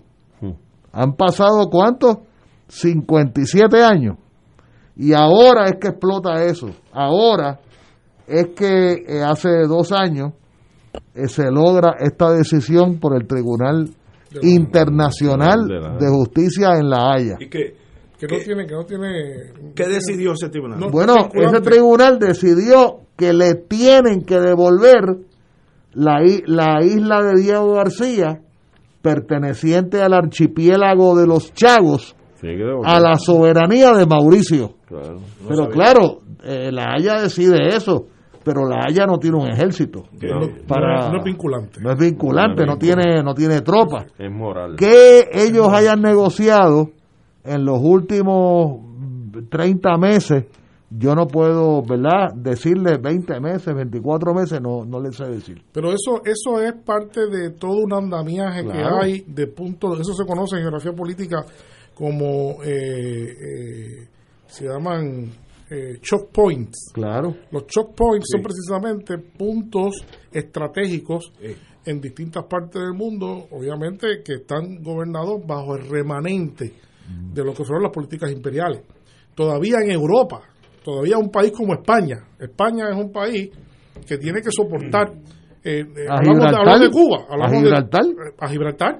O sea. España tiene eh, eh, un, un- una porción de su territorio indentado que es parte de la soberanía del Reino Unido. Y España, como medio de compensación, lo que hizo fue que estableció dos enclaves adicionales de ellos en Marruecos. Fíjense ustedes cómo se da una sucesión del más poderoso al menos poderoso. El que es más poderoso es el Reino, el Reino Unido y estableció su enclave en España. España no ha logrado nunca, a pesar de miles de, de, ¿verdad? de peticiones de que se vaya, eh, de que le cedan su territorio, que es español, los británicos ni para allá voy a, voy a mirar. Sin embargo, los españoles entonces se, se reservaron el derecho, como un país más fuerte que Marruecos, a mantener entonces dos enclaves frente al, a la entrada del Mediterráneo, que son Ceuta y Y Melilla. Melilla, y le Que re- eso, eso, es, eso es territorio es, es marroquí, pero eso pertenece a España. y le retrocedieron un pedacito de tierra que se llama Ifni. Ah, Ifni. sí, Ifni sí. se la devolvieron Sí, a Marruecos Sí, sí. y se quedaron con Ceuta y Melilla. Sí, Ceuta y Melilla, exactamente. Así que es, es, es un asunto complejo. Es parte, y eh, la pregunta que hacía Ignacio al principio, pues bueno, eso es parte de, eso sí es parte totalmente de lo que fueron los remanentes imperiales, eh, y también eh, lo es Guantánamo, realmente, como parte de, de lo que fue en aquel momento de fin del siglo XIX, ¿no? Así que ahí sigue. Tenemos que ir a una pausa y vamos a hablar de Ucrania, que dicen que las cosas están bien tensas por allí. Vamos a una pausa. Fuego Cruzado está contigo en todo Puerto Rico. Todos los miércoles a las 4 y 30 de la tarde no se pueden perder el programa Tu Conciencia Económica PR, un programa de análisis de noticias de la economía local e internacional para que tomes tus decisiones financieras con conciencia con el experto Roberto Berríos. Todos los miércoles a las 4 y 30 pm por Radio Paz 810 AM y por Radio Paz 810.com. Tu Conciencia Económica PR, proveyendo tranquilidad, transfiriendo tu riesgo. Radio Paz te ofrece el mejor motivo para levantarte temprano y disfrutar el comienzo de un nuevo día de lunes a viernes con Enrique Liboy y Radio Paz en la mañana. La dosis perfecta de noticias, deportes y éxitos musicales de todos los tiempos, humor y curiosidades, calendario de actividades y tus peticiones musicales por el 787-300-4982. Conéctate con el 810 AM de lunes a viernes con Enrique Liboy y Radio Paz en la mañana. AESA, la pequeña gigante, te invita a sintonizar su espacio radial AESA Informa. Todos los jueves a las 4 de la tarde se estará ofreciendo información relevante a los pensionados y jubilados de Puerto Rico. Te esperamos a esa imparable, auspiciado por MMM Alianza. Ser rotario es vivir la alegría de servir a los demás, a la vez que cultivas la amistad y el compañerismo, sin límites y descanso. Mensaje del Club Rotario de Río Piedras. Y ahora continúa Fuego Cruzado. Regresamos, amigos y amigas. Vamos a hablar de Ucrania en estos días. Si uno prende la televisión mundial, no la norteamericana, o el tema de Hungría, de, de Ucrania sale constantemente. Hay tomas del el ejército ruso, más de 100.000 hombres de combate, de combate, no estamos hablando de tropas, 100.000 hombres de, de, de combate y como 50.000 tanques disponibles que eso para llegar a Gibraltar si siguen por ahí para abajo. Es una fuerza ba- bárbara y todo hay que entender qué está pasando allí, que hay tanta fricción entre unos y otros. Severino. Bueno, ahí pasan varias cosas, ¿verdad? Son cosas, eh, es un, así- un cuadro complejo. Eh, primero hay que decir, primero hay que decir, ¿verdad? Que eh, como elemento, como dato histórico, que la OTAN, la Organización del Tratado del Atlántico Norte, es una criatura de la Guerra Fría, que se creó en el fragor de la Guerra Fría eh, y que tenía su contraparte de la Guerra Fría, que era el Tratado eh, del Pacto de Varsovia, que era otra alianza militar que se oponían frente a frente. Y eh, eh, la teoría detrás de todo eso era que ambas, ambas fuerzas pues se cancelaban y, y lograban entonces lo que se llama en ciencia política y geografía política una detente, se detenía en la posibilidad de una guerra, ¿verdad? Porque estaban los cohetes del lado y lado, ¿verdad? Pero ciertamente no es una, eso no es, no era, no es algo agradable, no es algo, es una cosa tensa y horrible que la humanidad vivió por muchas décadas como algo, un capítulo que se pensaba superado. Lo que pasa es que una vez finaliza eh, la Unión Soviética y finaliza también el socialismo europeo, eh, lo que llamaron el socialismo real, pues se desmanteló lo que era el Tratado del Pacto de Varsovia y se pensaba y se pensaba entonces que también se iba a desmantelar el otro engendro de la Guerra Fría, que era el Tratado del Atlántico Norte, la OTAN. Eso no sucedió. Eh, y pronto, con el tema del terrorismo internacional, lo que hizo la OTAN fue por un momento fortalecerse, lejos de debilitarse. Eh, eh, ante eso, siempre estuvo subyacente un interés que se fue concretando de expandir a la OTAN y expandirla a la OTAN más allá de lo que es la cuenca del Atlántico Norte, precisamente. ¿Cómo comienza todo esto? Eh, para hacer el cuento corto, largo, corto, esto comienza básicamente con el asunto del desmembramiento de, de Yugoslavia, que son el primer grupo de países que también demuestran interés en hacerse parte de, la OTAN hacia el este. Y poco a poco, luego, pues eh, van en distintas oleadas en estos últimos 30 años países que fueron parte de la órbita de la Unión Soviética, del espacio postsoviético, como se llama ahora, pues se han adherido también a, a lo que es eh, la, la, OTAN. Básicamente Estonia, Lituania, este, eh, Latvia, que son países muy cercanos a, a Rusia, luego también Polonia, Hungría, Rumanía, y hemos visto cómo realmente las personas que, se, que observan esto hemos visto cómo se ha ido sumando más países, acercando a la frontera con, con Rusia. ¿no? Y ya hemos discutido aquí, Rusia tiene un problema un problema muy serio de seguridad que es integrar a su, a su propia, eh, consustancial a su propia geografía. Es que Rusia no opone resistencia a ninguna invasión. ¿Por qué? Porque es un territorio fundamentalmente plano y tiene miles y miles de kilómetros abiertos de espacios, de estepas abiertas, que pasar de un lado a otro es, es nada. ¿no? Entonces hay un miedo histórico muy, muy fuertemente arraigado en, en el corazón ruso al temor de las, de las invasiones. ¿no? Eso, eso por un lado, ¿no? Eh, y la OTAN. ¿Qué pasa entonces? La, la pregunta es, eh, eh, ¿dónde se tranca la cosa? Bueno, se tranca la cosa cuando ahora, después de que de Rusia y Putin han dicho claramente que la línea roja es que integren dos países más a la OTAN eh, dentro del corazón ¿verdad? de protección, del anillo de protección territorial de, Rusia, que es Ucrania y es Georgia. Y lo que ha pedido eh, Rusia por un parte, como, como parte de la negociación es que se comprometa a Estados Unidos a no integrar, y la OTAN a no integrarlo. La OTAN ha dicho que no, que no lo va a hacer, que ellos tienen el derecho a integrar el país que ellos quieran hacerlo, ¿no? Eh, eh, hasta ahí llega la cosa. Entonces, en ese, en ese cuadro, pues no hay ahora mismo, aunque los diplomáticos todavía tienden a pensar de que hay esperanza, y, así han hablado de ambas partes, eh, ahora mismo hay un tranque, hay un tranque fuerte, y entonces se han comenzado a barajar posibilidades. ¿Qué harían los rusos si, los, si la OTAN y Estados Unidos no van a detener? El avance hacia el este de la OTAN, entonces, ¿qué respuesta va a hacer eh, eh, Rusia? Entonces, pues Rusia ya se ha comenzado a especular, ellos han dicho como hace el FBI, le han preguntado a Putin, le han preguntado a, a Lavrov, ellos dicen, yo ni, ni, ni confirmo, ¿cómo que dice la famosa frase? Ni confirmo ni, ni, ni esa información.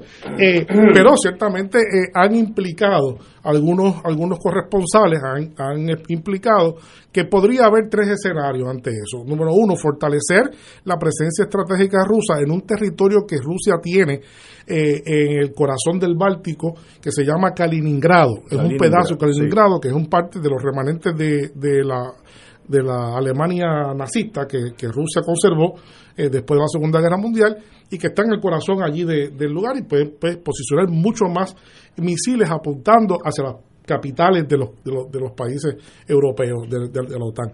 O inclusive han cosas que hace dos meses, cuando comenzó esto, todavía era algo descabellado plantearlo, ¿no? Era descabellado plantearlo, pero ya se está planteando abiertamente en las discusiones públicas, en los, en, los medios especializados, que Rusia pueda, pueda este, disponer entonces de su cercanía y negociar entonces una presencia militar también estratégica en Cuba o en Venezuela. En ambos casos, pues ciertamente pues, eh, es estar ahí en, las puertas de Estados Unidos. Eh, así que eso es, eh, claro, de parte y parte hay un show of force. Y Puerto Rico en el medio. Y Puerto Rico en el medio. Y Puerto Rico en el medio. Y menos mal que muy Sin, sin la Borinquen y sin Ceiba.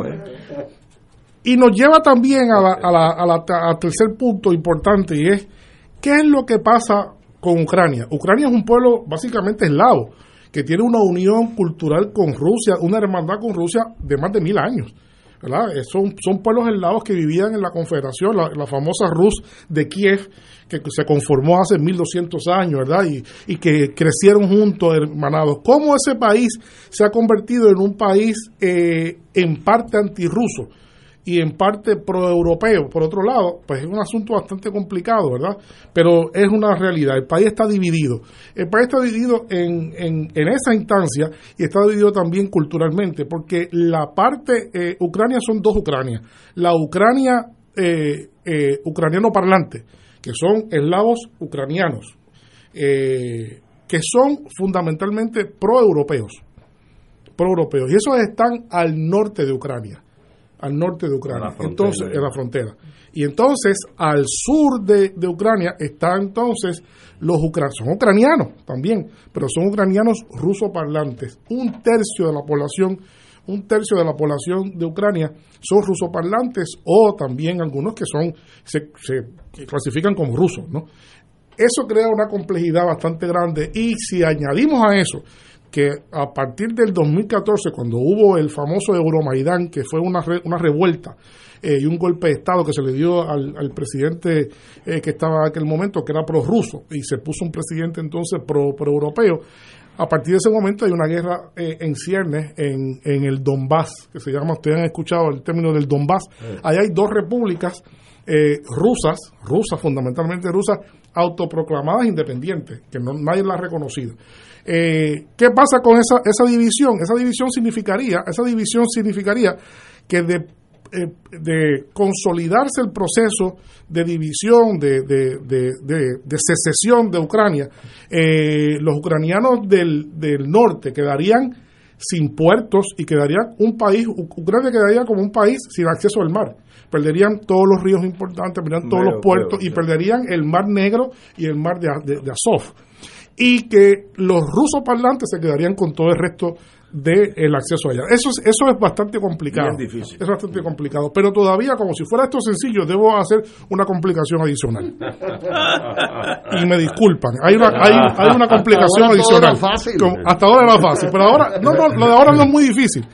Pero en pro de la verdad. Pero en pro de la verdad. Digamos. Y poner todos los escenarios aquí y para. Eh, eh, en el fondo, en el fondo, eh, sabemos que hay muchos problemas de estos que no se ven. Y el problema que no se ve, uno se pregunta, ¿cómo es posible que un pueblo hermano haya llegado a una tirantez tan grande entre los ucranianos y los rusos? ¿Cómo es posible? Pues bien, a partir de esa revuelta de 2014, la tensión, la incorporación de Crimea a, Rusia, eh, la lectura estratégica de los rusos fue que aquí hay un problema de estabilidad. ¿Y qué sucede en Ucrania? Que Ucrania está el nudo principal de los gasoductos que Rusia usa para suplir gas natural a Europa. Y ahí ya estamos hablando de grandes ligas. Ahí estamos hablando de grandes ligas. Porque ahí lo que está es, eh, ahí hay. Entonces, gran, una parte importante, sustantiva, significativa de los ingresos de Ucrania cada año tienen que ver con el peaje que pagan pues eso, es peaje, es igual que usted pasa por un peaje, eso paga peaje el suministro de gas que usa Rusia para pasarlo por Ucrania y distribuirlo hacia distintos puntos de Europa, Turquía y Europa. Europa necesita ese gas. Europa depende de ese gas. Y que está en crisis por el 50% y por el precio. Producido por Rusia. Sí. Es, ruso. gas, ruso. Y de algunos otros países también, que suministra Kazajistán, pero mayormente ruso. ¿Qué hizo Rusia?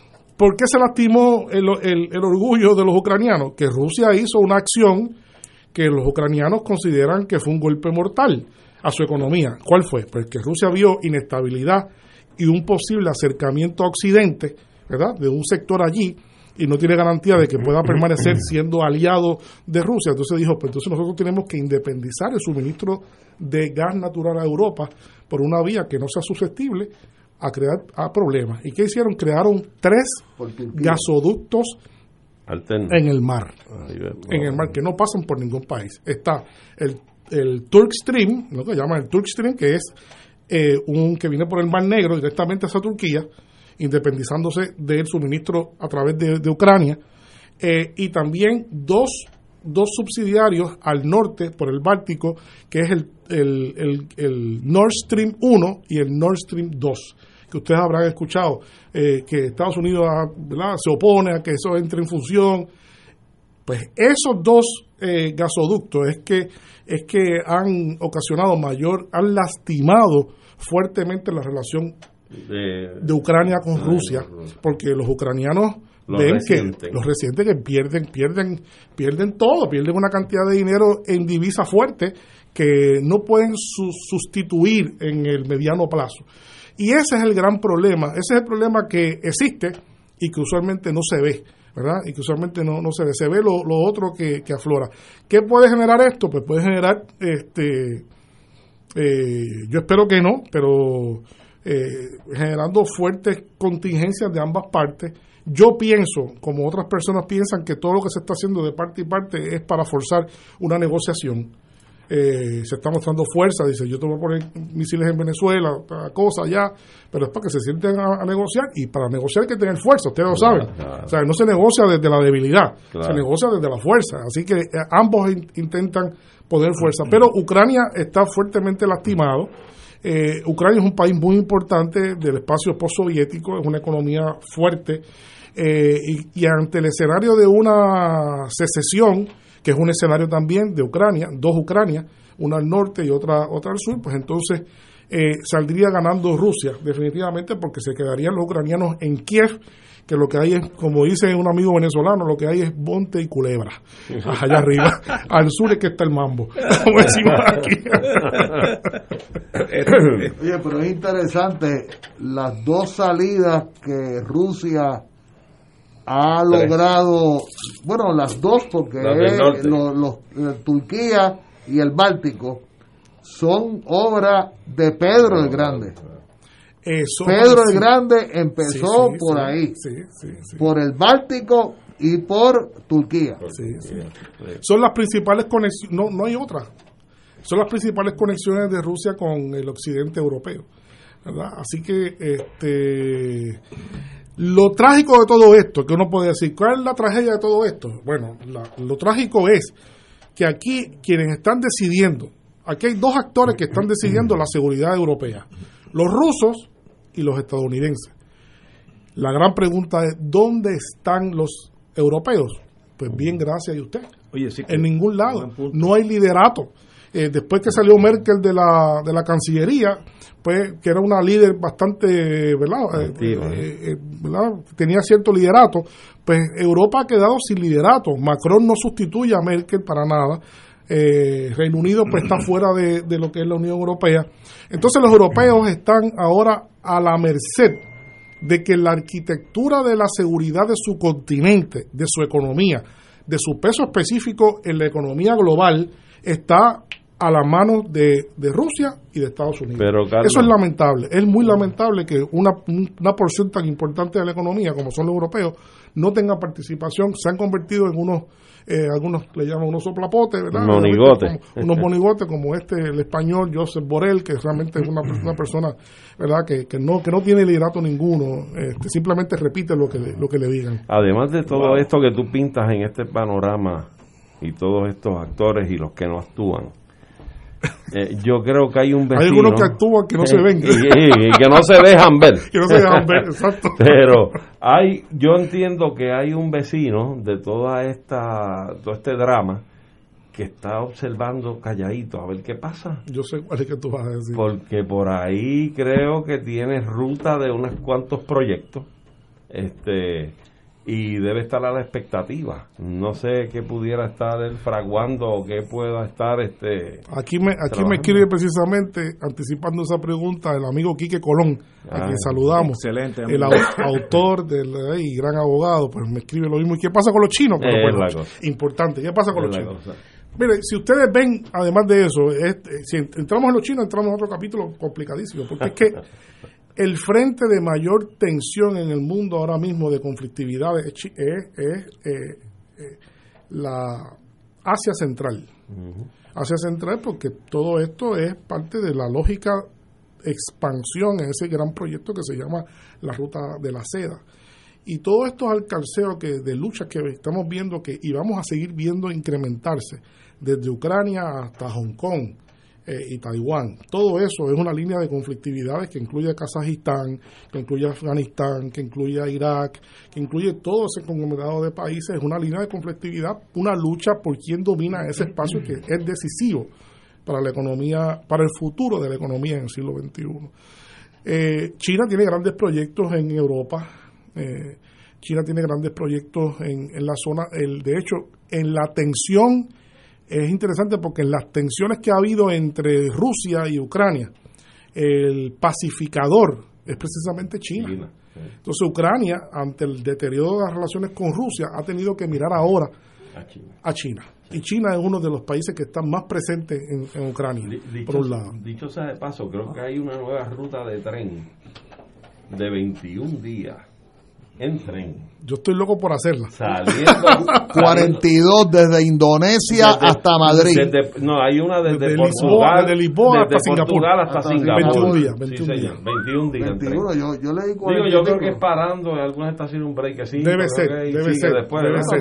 No sé los detalles, no, no sé los detalles, pero a mí me, a mí personalmente me encantaría hacer, Y- hacer y ese yo viaje. esa es parte de ese Déjame ver si. Ignacio hacemos un viaje de, un yo- viaje, yo yo de, yo quiero hacerlo de yo reconocimiento. Hacerlo seguro y quiero y quiero hacer una escala cortita en Mongolia Está bueno. porque me gustaría regresar a Mongolia Lo Ulan, yo- Ulan Bator. sí claro yo estuve allí hace exactamente 50 años Lo que no recuerdo Ah. es si en esa ruta, en cuanto a este parte del mapa, estamos hablando de Ucrania, eh, eh, Rusia, si pasa eh, o es por el territorio de Ucrania o sobre el territorio ya en el de... de- Eh, yo de creo que no, yo creo que no, pasa por Rusia. Por Rusia, ¿verdad? Sí, es por Rusia. Gran parte es por Rusia porque obviamente así se elimina. Sí. Gran parte, mientras menos países, pues, Sí, pues, más requisitos con- de, pasaporte, visa. Eh, gran parte es Rusia y China, lo cual simplifica. La Unión Europea es una sola. Sí. Entonces de la Unión Europea se pasa a Rusia y de Rusia, que es inmensamente larga, Sí. a China y después de ahí, pues entonces comienzan las paradas en Indochina. Sí, sí, pero fíjate eh, Severino yo te escuchaba cuando tú definías el problema militar de la frontera rusa hacia el resto de Europa ¿verdad? Cómo la OTAN va golpeando cada una de esas jurisdicciones.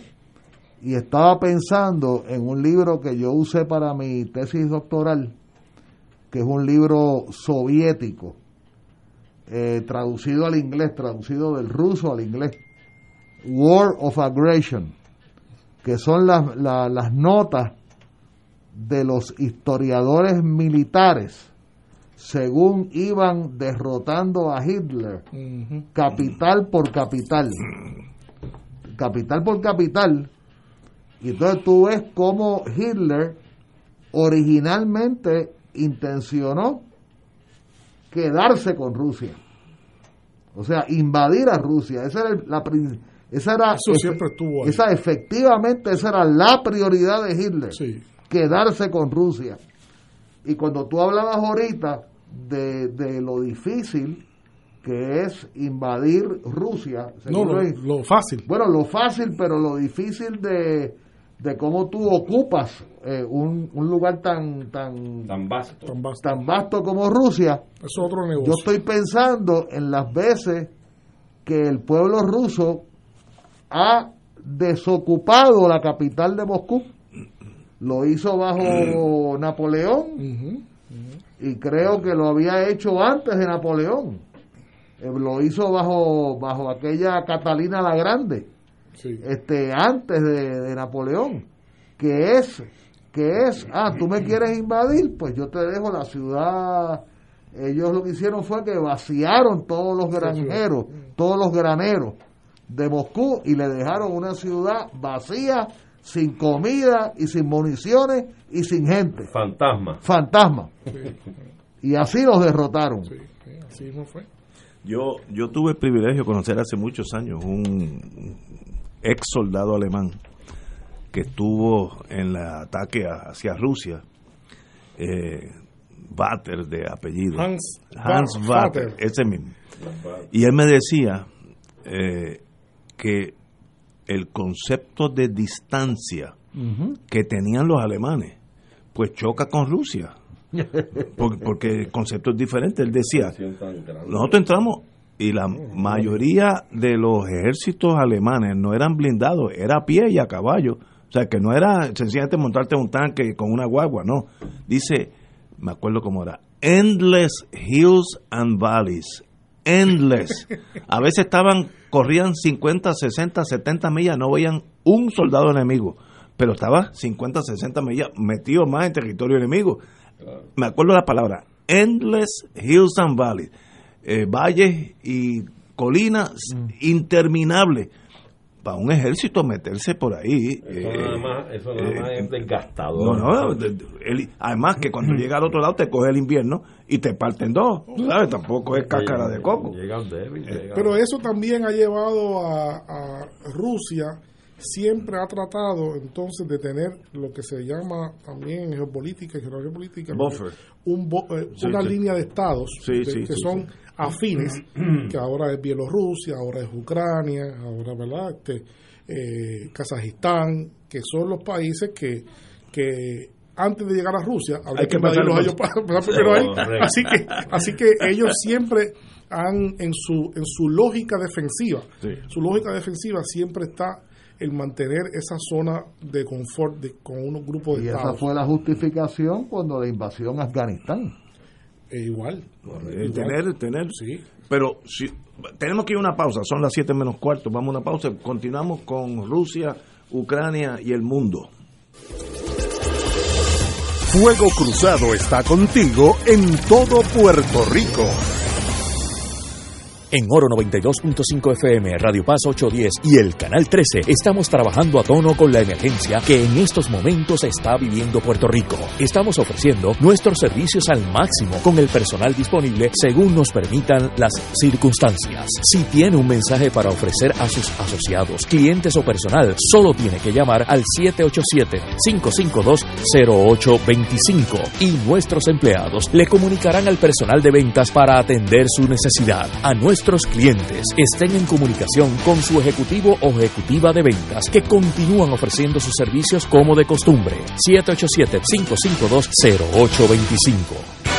Buenos días familia. Es la casa a la que siempre puedes llegar sin invitación. A las 10 de la mañana, Judith Felicie es tu anfitriona para conversar sobre medicina, psiquiatría de niños y adolescentes, artes, derecho, valores y fe. Todos los días por Radio Paz 810 AM. Buenos días familia. Donde una conversación parece demasiado corta. Buenos días familia. De lunes a viernes por Radio Paz 810 AM. AESA, la pequeña gigante, te invita a sintonizar su espacio radial AESA Informa. Todos los jueves a las 4 de la tarde se estará ofreciendo información relevante a los pensionados y jubilados de Puerto Rico. Te esperamos a esa imparable, auspiciado por MMM Alianza. Todos los jueves Radio Paz y la Administración del Seguro Social te ofrecen un espacio informativo para orientarte y aclarar todas tus dudas sobre los derechos, requisitos y obligaciones para poder disfrutar de sus beneficios. Plantea tus preguntas por el 787-349-82 y conoce antes que nadie los detalles concernientes a cambios y nuevas regulaciones escuchando todo sobre Seguro Social con Víctor Rodríguez, los jueves a las 11 de la mañana por Radio Paz 810 AM. Y ahora continúa Fuego Cruzado.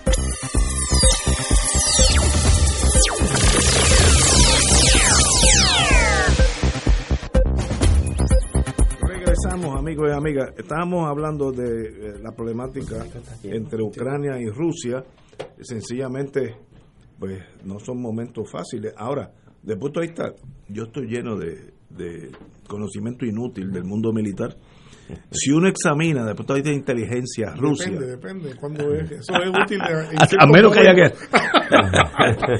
Pero si uno examina desde el punto de vista de inteligencia, y la agencia lo hacía a la precisión, si uno examina el ejército, lo que era el ejército soviético, uno se daba cuenta que era un ejército orientado a la defensa de Rusia. No era ofensivo. Eh, Era cómo defenderlo. Por ejemplo, un tanque norteamericano pesa los de ahora, bueno, antes, antes de los de ahora, pesa 30, 45 toneladas. Rusia tenía algunos que pesaban 60 y 70, mucho más lentos, pero como ellos no están atacando, están defendiendo, no, no necesitan ir tan lejos, porque ellos van a aguantar. eh, Son buena valla. Una, una valla de, de acero. Sí. Y entonces, si vemos también la marina de, de Rusia, no es una marina, tiene un portaavión nada más. Ya China tiene tres. El portaavión es Y un hay arma. dos- dos más en- Y, y sí, dos, los chinos Dos van a tener cinco ya, para Ya dos más. años. Sí, sí. Los portaaviones es para exportar tu fuerza. O sea, Estados Unidos puede coger dos, tres portaaviones y quedarse con Uruguay, allá con los Marines, etcétera. Ahora, Rusia tiene uno y es de, de aviones de cortometraje, porque lo que están viendo es defender, o sea, la psiquis militar rusa es aprendida a golpes, nos van a atacar. Así que mejor nos preparemos porque cada vez que los polacos reunían cuatro lanzas le caían arriba a los rusos. Cada vez que los alemanes se quejían dos rifles le pasaban por encima a Polonia y luego a Rusia. Los japoneses por el otro lado. O sea, la psiquis militar aún hoy es de defensiva. Y los mongoles también hicieron. Ah, los mongoles, mongoles pasaron el rolo muchas veces. Entonces, hay que entender eso para, para ver por qué Rusia está tan eh, concerned, este, comprometido, no, este, preocupado, Preocupado, sí. con que la OTAN absorba a Ucrania. Porque va contra la psiquis histórica. Se están acercando para caernos arriba. Si eres ruso, yo lo entiendo. Bueno, y, y- y no hay duda, lo que pasa es que está claro, eh, ya lo hemos dicho aquí, eh, armamentos estratégicos de los que hay disponibles hoy día, eh, posicionados en Ucrania, eh, pondrían un ataque nuclear a, a- a Moscú Minutos. en siete minutos. Sí, sí. O sea, que esos siete minutos, mientras No, más no- cerca eso esté no da, eh, la nada. posibilidad de error, la posibilidad de, ¿verdad? De, de- de un contacto fuerte, por tanto, eso llevaría a tener que tener un contraequilibrio ¿no? de parte de los rusos, tener también posicionamientos estratégicos tan cercanos o más cercanos que, es, que eso. ¿no? Entonces, ese esa es la, el, el escenario que, que es bien... Y eh, pues no hay duda, el, el, el Mar Negro también es una, es una parte muy importante eh, en todo este, este juego y, veremos a ver cómo queda esto en la... Ignacio, pero yo también quería eh, decir algo, ¿verdad? Que, que, ah, que puede llegar aquí a la factura de la electricidad pronto aquí en Puerto Rico, que, Ah, pa- que- que pasó en, en, en Abu Dhabi. A veces nosotros nos sorprendemos cosas que pasan tan lejos y pensamos que no tienen relación ninguna, pero este fin de semana hubo un ataque muy, muy feroz con misiles y con drones de parte de una milicia que se llaman hutíes. ¿Y de dónde vienen Eh, esos de- hutíes? De Yemen. Ah, de Yemen. Yemen, Han dado Yemen. candela esos Eh, yemeníes. eh, Hu- Hussein al- al-Hutí es un clérigo importante que creó esa, esa, esa secta, que es una secta chií dentro de Yemen y que está luchando eh, contra Arabia Saudita, nada más contra Arabia Saudita y una coalición que también está ahí, este, eh, eh, que también está ahí los Emiratos Árabes. Y de, eh, este grupo pues ha demostrado con este con este acto de que tienen gran capacidad estratégica de llegar hasta Abu Dhabi, tirar misiles en el aeropuerto de Abu Dhabi, tirar misiles en posiciones importantes de refinerías eh, y de otras instalaciones industriales. Eh, de manera tal de que ese ataque no solamente ha demostrado la vulnerabilidad de, de los Emiratos, sino también que el precio del petróleo inmediatamente, del el precio referente en Europa que se llama el Brent, Mm. el, el Brent subió dramáticamente. ¿Qué pueda suceder eh, posteriormente en, ese, en esa secuela de, de, de lucha, ¿verdad? Este, que también está Arabia Saudita, que es otro productor importante. Toda esa zona sabemos que son países productores importantísimos y la, el, el avance mostrado por esta milicia, que se parecía hasta hace poco que era una milicia débil, eh, ahora ha demostrado que tiene capacidad para poner en jaque instalaciones importantes en la zona. Así que esto, esto puede ser algo que puede elevar el precio del petróleo y eh, cada vez que se eleva el precio del petróleo, eh, nosotros aquí pues recibimos un golpe porque mm. ahí comienza Luma a llamar a, a, la oficina de energía para pedirle permiso para que aumenten la, la, tarifa.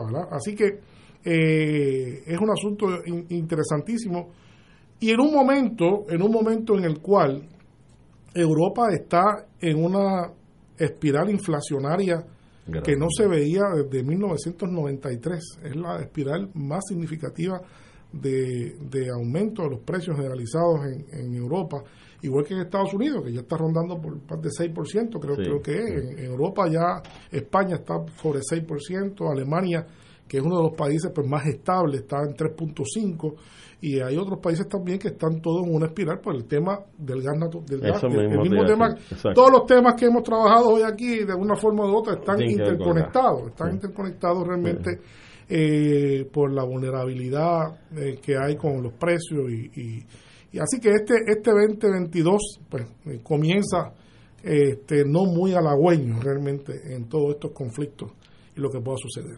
Oye, es interesante, tú mencionas Yemen y mencionas por supuesto los Emiratos Árabes y Abu Dhabi. Y yo recuerdo que en Naciones Unidas habían dos Yemenes bueno, en ese tiempo eso era de la Guerra Fría, el Yemen del Norte, Yemen árabe del norte, del norte y Yemen del y estaba el Yemen. Del sur, que era Candela, y era el único país que denunciaba públicamente cada vez que cualquiera de esos principados árabes eh, advenía la independencia, el Qatar, eh, los Emiratos Árabes, y todo el mundo saludaba esa nueva soberanía, esa nueva independencia, los yemenitas del sur, eh, los, los yemenitas, yemenitas meridionales eran los únicos que se atrevían a denunciar esa tramoya occidental en gran medida británica. Esa era la República Democrática. La Democrática, claro. que era de orientación socialista. Que además nos, apoyaban en Naciones Unidas. Este, eh, eh, esa gente no nos fallaba nunca a nosotros. Y, los puertorriqueños llegamos a visitar el Yemen, lo que es la, la capital eh, Adén, el puerto de Adén. Pero esa bronca es vieja. vieja. eso lleva. Esa, bronca es muy. Y este, este es un grupo, este es un grupo ¿verdad? Este, islámico eh, fuerte, los hutíes, que, ¿verdad? que, que, que ¿Cómo se escribe no, Gutíes? U, U, no, con H, U, H. Ah, perdón, H-U-T-I. Ah, ok, Gutíes. Eh, que no entro en detalle en eso, porque si no, eso sería otro programa. Oye, vamos a tener que extender la, la hora Severino al programa Severino. vamos completo, completo, porque esto está interesantísimo. Ha, ha recibido. O, o, compramos una estación de radio, Ignacio, y tiramos una clasecita de cuatro horas por lo menos diarias. Oye, ahí podemos entrar a la Universidad del Pueblo. Y ahí podemos entrar. Ah, Fíjate, él está hablando, él está hablando socialista. Yo estoy hablando de hacer un dinerito. Ya Rafi lo socializó. Ignacio vio los billetes. Hasta mañana, amigo. Muchas gracias, Ignacio, por la invitación.